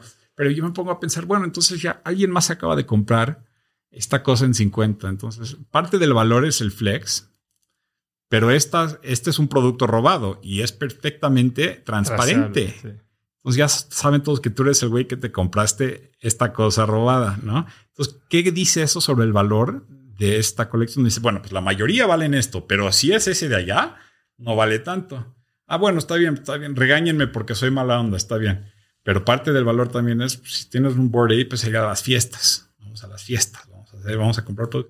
Entonces, si tú, ¿qué, pasa si, si tú llegas, si tú eres el hacker y llegas a la fiesta? O si, bueno, ahí me imagino no le iría bien, pero si tú eres el que te lo compró y 50 Ethereum vale 200 mil dólares, entonces no vamos a, o sea, no es como si el que se lo compró hizo una estafa, desembolsó 200 mil dólares.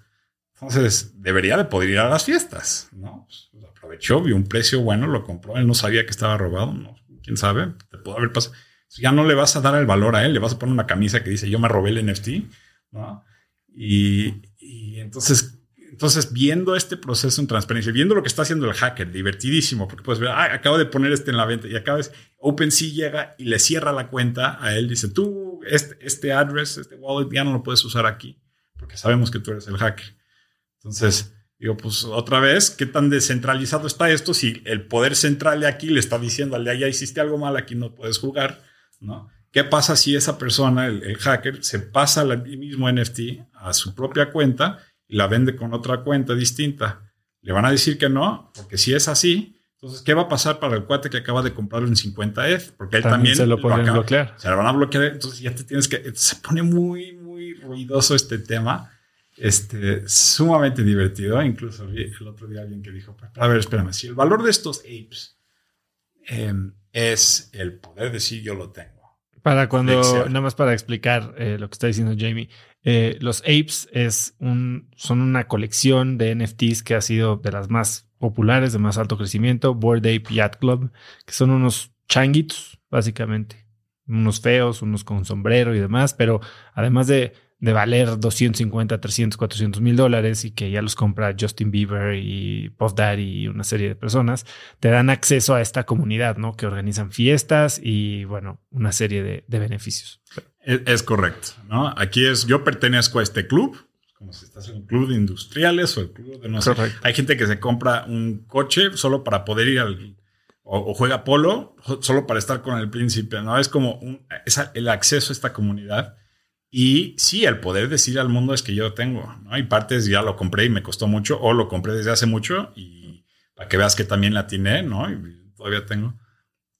Y sí pueden también ganar dinero, pero la gente que lo tiene, yo trabajo con una chica que dijo, voy a comprar un Mutant Ape, que es como una hermana de, del Board Ape, em, que costaba 20 mil dólares, porque quiero investigar y entender cómo. Se lo compran 20 mil dólares y le digo, oye, este, me di cuenta que cuando hacemos un zoom tiene una foto atrás del, del Mutant. ¿Qué, es eso atrás? Ah, es que me lo compré en Las Vegas.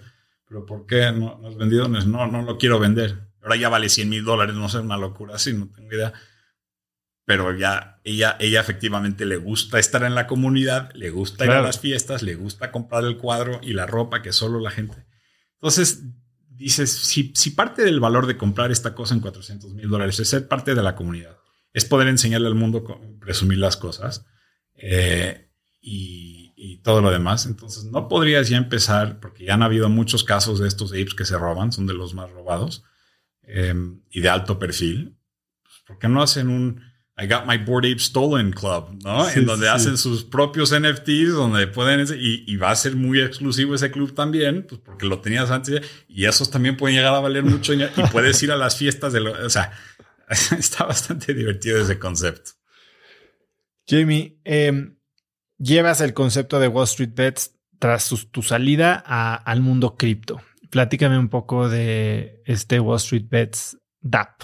¿Qué es una DAP? y qué es lo que quieres hacer con este nuevo proyecto. Sí, entonces los últimos, no sé, desde que empecé Wall Street Bets me, he enfocado y apasionado mucho en los mercados financieros, en las acciones, específicamente las de Wall Street. Sí, me llego a expandir afuera, las divisas y otras cositas de, vez en cuando, pero generalmente estoy hablando de acciones o índices este, en Estados Unidos. Y ahí es donde tengo mi expertise más fuerte. Llega esto lo del cripto, lo empiezo a explorar, me doy cuenta, me dije, híjoles, esto es más que una monedita, esto es un sistema bien padre. Eh, me queda clarísimo que va a crecer este mundo, cosa que para todos los demás ya le había quedado clarísimo desde hace 10 años, pero para mí apenas es como me estoy dando cuenta y digo, pues ya creo que se van a convergir, ¿no? Hay, hay herramientas que, están intentando y ya con ciertos niveles de éxito han cotizado en la bolsa que, están relacionados con cripto Tienes ejemplos en donde ya en cripto ya están expuestos al mundo de las bolsas. Dije, estos dos se van a juntar. Yo quiero juntar mi expertise de, Wall Street con las fortalezas que tiene cripto.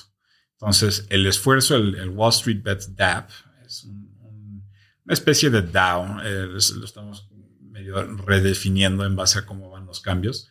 Es un esfuerzo para juntar las herramientas en la gente puede hacer sus propias canastas de inversiones que sean mezclas de cripto y acciones o cualquier otra herramienta financiera. Es decir, si tú quieres, uh, si, la comunidad quiere decir, vamos a hacer una canasta básica de, un portafolio de eh, mucho riesgo y mucho beneficio. Entonces vamos a poner las moneditas estas de los perros que suben mucho y vamos a agarrar las acciones de, no sé, de GameStop y vamos a agarrar estas de aquí y las ponemos y cualquier persona puede llegar, en vez de que tengan que comprar 10 cosas distintas, compran eh, una acción en este portafolio y están expuestos a lo que contiene.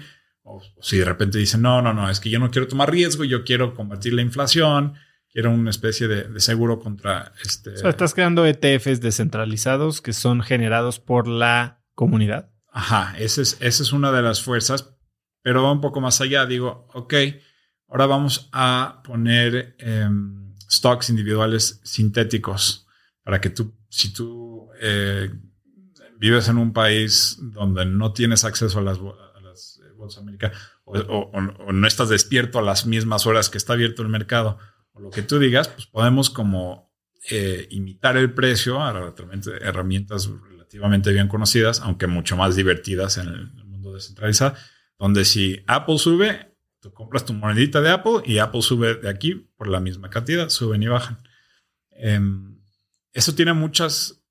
Eh, tiene muchas ventajas. La gente dice, sí, pero no estás comprando la acción, etcétera. Digo, sí, pero hay más personas que lo pueden hacer. Esta cosa está abierta 24 horas al día. En el mercado en Estados Unidos está abierto 6 horas, 5 días a la semana, menos todos los días festivos.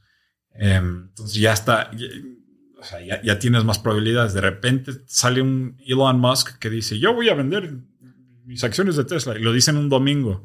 Entonces tú quieres correr a, vender tus acciones de Tesla, estás amolado porque ya para cuando salga el, lunes a las nueve y media de la mañana en Nueva York, ya te ganaron las computadoras, ya estás, ya prediste toda tu inversión. En cambio, con el mundo de cripto, con estas sintéticas, pues está perfectamente abierto el domingo a las 3 de la tarde. Puedes vender en corto, puedes hacer muchas maniobras si, tienes tu portafolio normal en, acciones normales, igual lo puedes como mejorar este, vendiendo en corto en, en cripto y pues ya puedes. Y eso va a empujar a que el mundo de Wall Street diga, pero ¿por qué nosotros cerramos? No porque China de repente sale con Evergrande, que no sé qué, y el default y el mundo va. O en Ucrania, si algo sucede un fin de semana, pues se hace un relajo los lunes. Con cripto no, entonces digo, está, bien padre, la gente que no tiene acceso, si no tienes 18 años, y bla, bla, bla, ¿no? Pero también estamos haciendo la forma colateralizada. Estamos a punto de lanzar al fin de este mes, donde em, tú puedes ya comprar el token si está, si tú compras en el blockchain una acción y la acción está respaldada con una, recibe los dividendos, puedes votar todos los beneficios que tiene. Tiene sus, este, ahí sí ya tienes que revelar quién eres, porque pues, hay regulaciones, está bien regulado este tema. Eh, sigue abierto 20 horas al día, no 24, pero está aún así mucho mejor.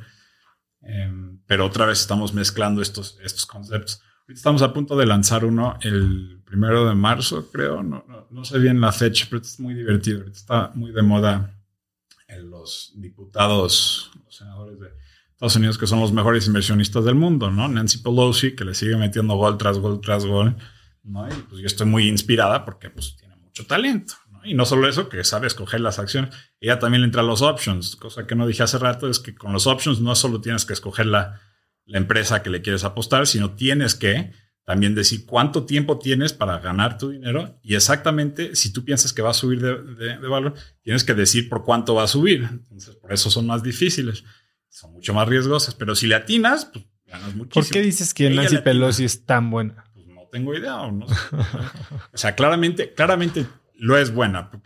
Cuando, cuando, me toca a mí decidir estas cosas, yo digo, no me importa cómo y cómo. Yo sé que me gustaría ser como ella o como su esposo o quien sea, los demás diputados, porque hay muchos que son igual de buenos, no sé si, que es los que los llega a traer. Entonces digo, pues si yo no puedo, si yo no, si, si yo no voy a saber poder hacer lo que hace ella, sí la puedo copiar. Entonces, a través del blockchain ya estamos listos. Vamos a lanzar uno perfectamente regulado y va a salir en paralelo en los mercados de, Wall Street, tanto como en, en cripto, donde vamos a estar siguiendo a Nancy Pelosi. ¿no? Y se llama, no me acuerdo cómo se llama el, símbolo INSRD o algo así. Es el, el, símbolo con el que va a estar, o sea, es un poco como insider. Y si es que ella se jubila. Es algo como lo que hacen plataformas como eToro, que puedes eh, seguir a ciertos traders populares y básicamente automatizar que después de un trade que hagan ellos, en tu portafolio se copia con ciertas... Eh, Correcto, con diferencia de que Nancy Pelosi no usa eToro, entonces no simplemente lo puedo seguir. Se, necesita una tecnología un poquito más sofisticada. Ahí es donde podemos también presumir la tecnología de cripto, ¿no? Porque ella si, le, si, está haciendo inversiones, ahora no vamos a poder copiarla perfectamente por ciertas limitaciones, pero por más que lo podemos intentar, si, si ella dice, pues es que yo voy a invertir en este oro o lo que sea, eh, bueno, creo que sí se puede conseguir en la bolsa, pero si hay una inversión que no puede conseguir desde Robinhood o eToro, nosotros a través de cripto sí podemos replicar ese, eso, este, el performance que vaya a llegar a tener ella. ¿Con, quién estás armando este proyecto? ¿Quiénes son tus socios? ¿Cómo lo fondeaste?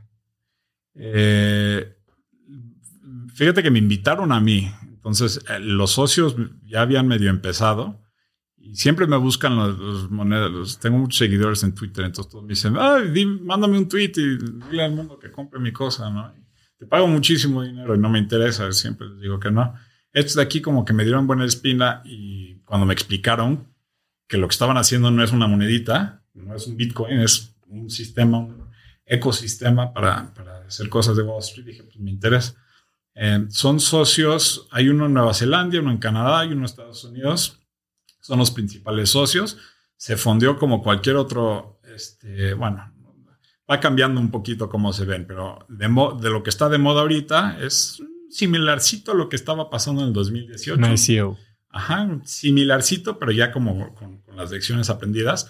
Se llaman IDO, es un poquito más este, pequeño, un poquito más exclusivo. Buscas los inversionistas tempranos, este, les, les dices los que vas a hacer, les das un buen precio por las moneditas entonces consigues un poco de dinero así semilla para, para lanzar. Ya no, en 2018 todo se trataba de, pues voy a hacer una moneda, me llevo una fortuna y, luego Ahorita ya es poquito dinero lo que necesitamos, vamos a armar esto bien.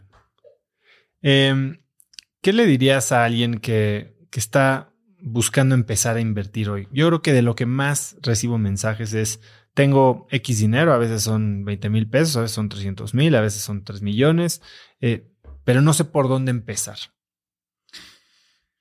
Mira, de entrada, cuando alguien te quiere pedir un consejo, tienes que estar 100% seguro que entiendes cuál es el consejo que quieres. Voy a asumir que lo que la gente quiere saber es cómo ganar dinero, ¿no? Pero, pero ahí sí tienes que, empezar con esa pregunta porque no siempre es el caso. Y está la, siguiente pregunta que es la típica súper aburrida que te va a hacer cualquier asesor financiero.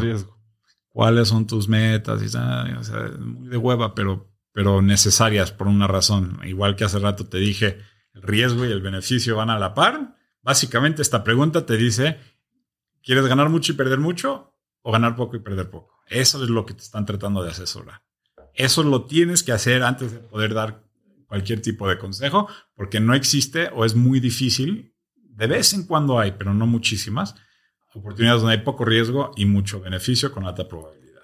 Cuando Elon Musk saca esto de que voy a vender mis acciones, yo como tengo este conocimiento interno y este es mi mismo producto que estoy haciendo de 24, yo sé perfectamente bien cómo voy a aprovechar de eso. Yo sabía que le iba a meter un super golazo.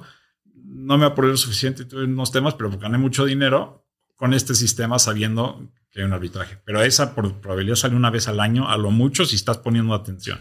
Fuera de eso, decides qué.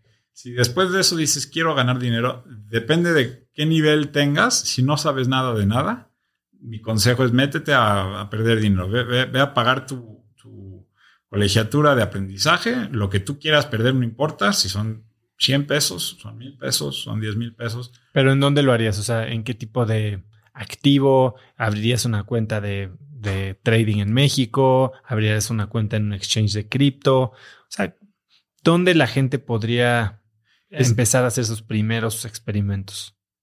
E, esta respuesta va a aburrir a muchos, pero le pueden poner replay, van a ver cómo voy a tener mucho la razón al futuro. Entonces, aunque, aunque la satisfacción que están buscando generalmente es compra esta acción a este tiempo del día y aquí es como ganas dinero, llego a eso, pero solo entendiendo el, el contexto que sigue. Yo al tratar de, de aprender lo mismo, voy y digo, a ver, claramente hay gente que le sabe y lo hace bien y claramente hay gente que no le sabe y no lo hace bien. Vamos a ver cómo le hacen ellos y que me explican. Los tengo a muchos en un chat, tiempo real, el chat, incidentalmente el que no quería tener. Em, y estamos platicando como amigos todos. Y está un cuate que, que tenía una pulserita, es antes de los smartwatches, donde tenía una pulserita ligada a su computadora donde le alertaba y vibraba, ¿no? Porque le llegaba una noticia, él pagaba 20 mil dólares al mes para que las noticias le lleguen a su computadora 10 segundos antes que al resto del mundo, ni que a las mismas noticias. Entonces, cuando sale la decisión del interés, que sale cada tres meses, este, él, él sabía la respuesta antes que los demás. Si pasaba algo en Ucrania, él va a tener 10 segundos antes que las noticias puedan digerirlo. Su estrategia muy claramente era, pues le voy a ganar a los demás, sé las cosas antes que el resto del mundo. Y estaba otro que era un hacía technical analysis, básicamente es como astrología, en, están los precios, tú dibujas tus rayitas y tus estrellitas y dices esto es lo que va a pasar. O sea, sí me burlo un poquito, pero también, también lo entiendo y le doy mérito. ¿no? no es de que no funcione, pero sí es una forma divertida. Es lo que hacen. Es un cuate experto que era muy exitoso con eso, dibujando sus cosas en la de esta, con su propia estrategia. Y tenemos un tercer cuate igual de exitoso, que era de algoritmos. El cuate tenía su computadora, un algoritmo específico donde hacía las cosas. Yo cada vez que les preguntaba a los tres, pero ¿qué hago? ¿Y cómo gano? ¿Y cuándo lo hago? Tres respuestas distintas que ni se parecían. O sea, ni siquiera desde que estaban en desacuerdo, desde que ni siquiera cruzaban las cosas. Que no, este problema va a estar muy difícil de solucionar. Ok. ¿Cuál de ustedes tiene la razón? Tiene que haber algo en común que los tres tienen. Ya sé. Vamos a esperarnos un miércoles donde hay noticias para que el tercero pueda participar y vamos a ver quién gana que cada quien haga su estrategia, que lo digan aquí antemano, en tiempo real. Un replay de lo que habías vivido tú unos años antes. Pero mucho más divertido. Porque estos cuatro les meten millones de dólares a las apuestas, ¿no? Así súper verificable. Eh, pero más allá, yo ahora sí quiero aprender para que yo también pueda salir millonario. Entonces, a las dos de la tarde, cuando sale esta noticia, ¿no? Ya están todos listos, preparados, y dice el, el, del, el del algoritmo. Digo, es que ahorita la volatilidad tiene un perfil aquí, no sé qué, aquí tengo mis bandas de entonces, cada vez que llega, si es que llega el precio hasta este punto, yo voy a, se llama revert to the mean, que es como una cosa así. El otro dice, estás loco, aquí hay soporte y resistencia y no sé qué, y va a subir y bajar aquí, entonces yo voy a esperar a que... Y el tercero dice, los dos están locos, yo voy a esperar a que sepa el futuro antes que ustedes y pues voy a ganar no matter what, ¿no? Y entonces antes de esto uno dijo, yo voy a básicamente vender en corto, uno dice, voy a hacer las dos cosas al mismo tiempo y el otro dice, pues yo voy a comprar si es que eso dice esto y si es que una, dos, tres, pum, llega a las dos de la tarde, los tres le entran a su cosa, los tres sacan una fortuna, ¿no? Los tres ganan. Digo, pero, pero tú acabas de, el de la noticia resulta que compró porque noticia. Entonces tú ganaste comprando. El, el de ya vendió en, corto, vendió en corto y también ganó. Y vender en corto es como apostar que va a bajar.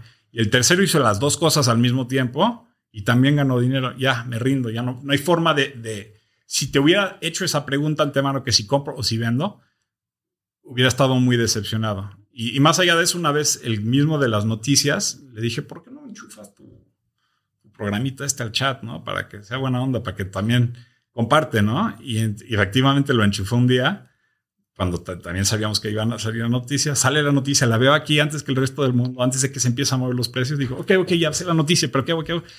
Y me ganó el mercado y, o sea, perdí mucho dinero en esa ocasión. Claramente tenía él su metodología y confianza en lo que estaba haciendo, que aún con su propia herramienta no era suficiente. Saber el futuro no es lo suficiente para ganar dinero. ¿Qué lección me llevé de ahí? Yo queriendo contestar esa pregunta de qué le vas a decir a los jóvenes, cómo es que tú ganas dinero y ellos no. Pues la misma respuesta que esos tres eh, hacían lo contrario, hacían cosas distintas y los tres ganaban dinero. Y cuando yo los trataba de copiar, porque les dije, enchúfame, el más fácil de copiar es el que sabe el futuro, enchúfalo para que yo también lo sepa, aún así no lo podía hacer. Entonces, ¿qué lección me llevé ahí? Al menos que tengas confianza y entendimiento de lo que estás haciendo y una práctica donde estás cómodo con todo el proceso, si, si estás incómodo y no estás pensando con un plan racional que ya lo tenías establecido, si te están entrando las emociones porque tienes que pensar rápido eh, o porque es mucho dinero lo que estás apostando o si estás aburrido porque no es lo suficiente o lo que vaya a ser, si tú pierdes ese confort, ya no vas a poder mejorar tu estrategia y tu proceso. ¿no? Es como tratar de explicarle a mi niño de cuatro años de cómo, cómo pegarle una pelota de golf. No, es que tiene las pompas para atrás y está aquí la espada, no sé qué, pensar en enfocar. O sea, el niño ni siquiera se para bien. ¿Cómo voy a poder explicarle todas las cosas? Reduce la, la cantidad de variables Ahora sí voy a regresar a tu pregunta. por eso ya a los que están escuchando dije, pero, pero, pero, ¿cuál compro? no, o sea, no cuál compro, sino tal vez, ¿qué hago? ¿Abro una cuenta? Ajá, entonces ahí te va, abre una cuenta. ¿Cuál? La que quieras. ¿Por qué? Porque ya a mí no me gustaba Robinhood, pero resulta, he, he conocido a más millonarios que ganaron gracias a Robinhood durante esto de GameStop, que en su vida lo hubieran hecho si no era gracias a eso. Mi consejo a ellos hubiera sido, y sigue siendo, no lo uses, porque mi estrategia personal es muy distinta. Yo sigo sin usar Robinhood porque yo ya tengo una con la que yo estoy ya súper cómodo, que la tengo practicada, que ya sé que cuando lo veo y las cosas están yendo en contra de mi favor, estoy perfectamente que tranquilo. No me sube el ritmo cardíaco ni respiración, ni, o sea, estoy como tranquilísimo. ¿Qué plataforma usas me tú? Quedo, pues, muchas. En el mundo de cripto, pues la que más me gusta es el de Binance. En el del mundo de eh, me metí mucho un tema que se llaman CFDs, que son como Cash for Delivery Contracts, son unos derivados este, apalancados, pero similar a uno que, me, que se llama XM.com, me gusta porque te lo apalancan 800 a uno. Que si no sabes lo que estás haciendo o si quieres aprender lo que es un apalancamiento, ahí es donde puedes empezar. 800 a una para darte una idea. O sea, con 10 dólares estás controlando 100 mil dólares de, de, una divisa. Entonces está, está o sea, sigue hasta como pro, ¿no? Pero, pero la interfaz que utilizas generalmente es uno de terceros que se llama MetaTrader y así. En Estados Unidos el que más me gusta y me sigue gustando muchísimo es una, plataforma que se llama Thinkorswim a través de, de TD Ameritrade. Me gusta mucho porque yo puedo este, codificar, lo puedo customizar, lo, puedo hacer como yo. O sea, puedo cambiar absolutamente todo lo, lo, que quiero cambiar, hacer mis propios escáneres y así. Y ya me acostumbré, pues. Em, pero tú consigues tu, tu, broker el que tú quieras. Si viste un anuncio por crypto.com o de este, em, ¿cómo se llama el que dije hace rato? De, FTX. Sí, el, que, el, que, tú viste que te gustó, descárgalo. Si te confundiste al usarlo, bórralo y consíguete otro. Con que sea reputación eh, y, te sientas cómodo, úsalo. Una vez que lo uses, fondéalo. Las de práctica te sirven para entender qué botones picarle, pero, pero el 90% de lo que haces en trading es aquí arriba, ¿no? Lee todos los libros que quieras, practica, que te expliquen. El que lo sabe ejecutar es el que no solamente tiene ese conocimiento, sino también no se, no se, no deja que las emociones le meten y eso solo lo llegas a hacer con dinero. Pues métele poquito, pero otra vez, no tan poquito que te aburres y no tanto de que te vuelves loco, lo suficiente para que, para que tenga tu interés pero, pero, y, y, de forma motivada. Una vez de eso, la gente va a encontrar lo que les gustó. Resulta, y yo nunca había dicho, eh, eh, como, como em, eh, consejo que compre la gente NFTs. Lo sigo sin decir porque todavía no lo domino bien. Pero hay gente que me hubiera dicho, estás loco, mira cuánto dinero gane con NFTs. Y están de acuerdo, pero porque su zona de confort, yo veo un option chain, yo sí te puedo explicar el, ¿cómo se llama? Eh, Black Scholes Model con, con, el Differential Equations. Sí, lo conozco bien. Me gusta tener 20 mil numeritos que están parpadeando y lo, puedo visualizar bien. Pero a los demás no le gusta. Entonces van a comprar una foto de un chango y con eso ganan mucho dinero y les funciona bien. Conmigo gané dinero con NFTs por suerte y en parte porque soy quien soy. Entonces había muchos que me regalaron y yo solito estaba empujando el mercado por, este, por, temas ahí, pero no, no es replicable. Entonces, pero lo que tengo yo en común con lo que tiene el que lo compró el chango es que yo estoy cómodo con esta estrategia. Yo puedo ver una foto y decir si me gusta o no me gusta, o meterme a la comunidad y, darme cuenta que este sí tiene energía o no. Yo, personalmente, Jamie, no tengo la capacidad de meterme un, este, a un grupo y pues, saber si así que solo están echando porras o no. Yo caí por una trampa donde me mandaron un link, dice, hazle clic aquí para comprarlo antes que los demás y le hice clic ahí como idiota. No, no tengo ese filtro porque no lo tengo practicado. Pero tú me pones enfrente de unos stock options o, o, me pones enfrente de un apalancamiento de 800 a uno, estoy en mi lugar. No puedo dar ese consejo, pero en lo que vayas experimentando, la gente va a encontrar su propio rol y conforme estés cómodo, ahí es donde empiezas a ganar dinero. ¿Inviertes en startups o solo temas líquidos públicos? de vez en cuando, pues, no los busco. ¿eh? Em, me, llegó uno, ni me acuerdo cómo se llama, se le metió dos mil dólares, un cuate que quería hacer, no me acuerdo qué era, pero me cayó bien. pero eh, fíjate que me acaban de invitar a un programa que se llama Going Public, muy divertido. Em, si, ubicas Shark Tank, el concepto, llegan la gente, quieren el dinero. Este como que le tomo prestado un poquito ese rol, pero en vez de que vengan aquí para entrevistar a las empresas, son 10 empresas, una cosa así, durante larga de, una, temporada y quieren salir a, o sea, que cotizan en la bolsa, quieren go public, ¿no? Y, tienen a los mentores, van y si yo hago estas bolsas, no sé qué, y los mentores dicen, no, pues es que tu cadena de suministro está todo mal porque no sé qué, el riesgo diversificado. Lo que está divertido de este programa es... Eh, hay un tema de inversión privada en donde si tú quieres hacer inversión privada tienes que ser un, inversionista acreditado, lo cual muchos requisitos. Uno de ellos tienes que ganar 200 mil dólares al mes. Al año. Al año, perdón. Em, entonces no automáticamente le cierra mucho al público este tipo de inversión. No sé cómo le hicieron, se aprovecharon una regulación, reggae, no sé qué, em, y lograron esta plataforma de forma regulada esto sí tiene que salir en Internet, no, no, pueden poner este programa en la televisión. ¿Por qué? Porque en el Internet tiene esta cosa este, interactiva donde te salen los disclaimers y no sé qué. La ves en Internet, pero tú puedes invertir en la empresa que estás viendo dentro de 10 dólares, 100 dólares, 1000 dólares, Tú ya puedes comprar, invertir una empresa privada con las, una empresa que tiene la intención de salir a, a la bolsa. Entonces, sí está bastante divertido. Me encantó el tema y me invitaron para que vaya a ser un mentor en el en la segunda temporada acaba de salir la primera, así ni, siquiera lo han terminado de sacar, pero eh, está divertido. Eso sí me va a gustar muchísimo. Eh, por, me, gusta el, ser mentor, me gusta, yo soy un emprendedor, he hecho muchas empresas desde que estaba en la universidad, como dije, tronado muchas, y unas fueron súper exitosas. Y, pero, pero es mucho trabajo estar invirtiendo en, empresas privadas, porque ahí sí tienes que, o sea, sí es, sí es trabajo. Em, ¿Qué proyecto es el que más te emociona en los próximos 12 meses? Estoy. Resulta que para poder hacer mi cosa esta del esports, tema muy largo, este, regulatorio, resulta que necesito tener una especie de, de tryouts, de auditions, de, forma para, para poner a los que van a estar allá, no los puedo escoger. Ajá, tengo que tenerlos por tema regulatorio, entonces eso me llevó a tener un programa de televisión entonces voy a poner un reality TV tipo American Idol, donde van a hacer la animatoria para ver quién está al final. Ese proceso va a estar bastante divertido. Eh, me gusta la idea. Estoy este, en proceso de igual sacar podcasts, uno en Estados Unidos en inglés y otro en Latinoamérica en español. Eh, igual para, para aprovechar el, el, punto en el que está América Latina ahorita, un momento muy bueno para este, empezar a, pues, hablarle a esta audiencia que claramente sí existe. Estoy, o sea, igual ahorita unos temas, estoy eh, experimentando mucho con temas de NFTs y, también los metaverses.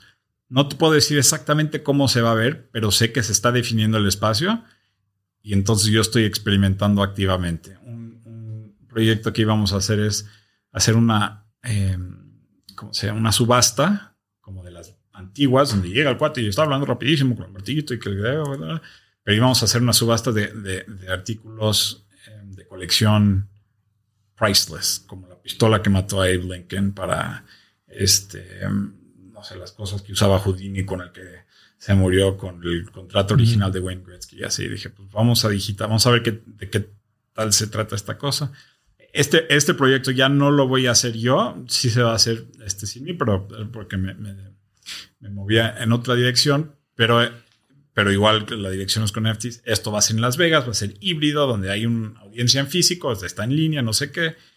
Em, pues es un experimento, ¿no? La gente que lo compra no se va a llevar el artículo a la casa, se va a ver una foto, una representación digital, la única que existe y la única que va a existir, así, pero, pero vamos, vamos a ver, hay, hay temas ahorita igual con, con mezclar, hay uno, un concepto padrísimo de estar mezclando productos con NFTs, divertidísimo en vez de sacar un producto y decir, compra mis camisas.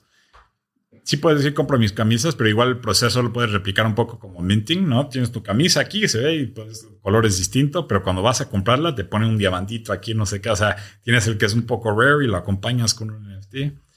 Eh, una cosa divertida que está pasando es la gente está haciendo algo así, emparejando un producto en físico con un, con un token, pero solo les da el token, no les da el producto en físico. Si quieres el producto en físico, tú me tienes que dar el token, lo quemo. sí, lo hicieron con Damien Hirst. Creo que hizo una colección de NFTs en el que podías elegir si te quedabas el NFT o si lo cambiabas por un cuadro de Damien Hirst. Y entonces ahí está. E, e, eso está, eso está muy divertido. Estaba divertidísimo porque estamos viendo cosas muy padres. Pares de calcetines que valen 100 mil dólares, que la gente las canjea y se las pone, no entiendo por qué pero también cosas un poco más líquidas como, como zapatos de Nike, que se me hace interesante, que los compras en la tienda a 200 dólares, pero aquí los compras en 500 para tener la foto, no para tener los zapatos, ¿no? Qué Hay algo ahí, no estoy, no, no, estoy seguro que sé cuál es, pero, pero me gusta muchísimo el concepto en donde ya estás creando un mercado secundario y, y proviándole liquidez a las cosas. Hay muchos lugares donde esa liquidez y ese mercado secundario transparente instantáneo le puede dar muchos beneficios como autos usados. ¿no? Aquí en México no he visto mucho que se compren los autos usados, al menos que sea con el amigo de no sé qué. bueno, pues tenemos al unicornio de Latinoamérica, Kavak. Que ah, vale 9 mil millones de dólares. Muy cierto. Pero ahí, tienes un mundo en donde sí puede de repente entender este concepto donde estás. O, bueno, no sé, ahí veremos. voy a estar experimentando mucho con eso y de igual forma de en los metaverses y siempre haciendo travesuras. Yo, de hecho, acabando hoy contigo, tengo una llamada porque estoy también experimentando un proyecto grande, padre de NFTs, eh, que puede dar acceso también a contenido y a la comunidad y, que va a donar a una eh, organización mundial de emprendimiento. Entonces, también a ver qué sale de eso, ¿no? Ah, pues felicidades y mucha suerte. Es, es, es que es divertido, ¿no? te contaré para que lo chiles.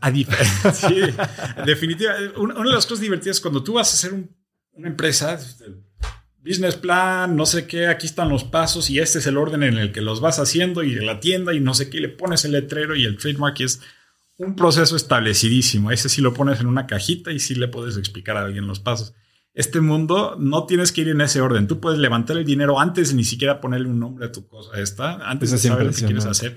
Puedes hacerlo, este, puedes repensar las cosas. Y el momento ahorita es divertirte, no es este va a ser el plan oficial que va a estar perfectamente así cuadradito. Es creo que va para allá, ¿no? Entonces, ¿por qué no ponemos el cascarón que va más o menos, le damos el empujoncito y a ver para dónde va?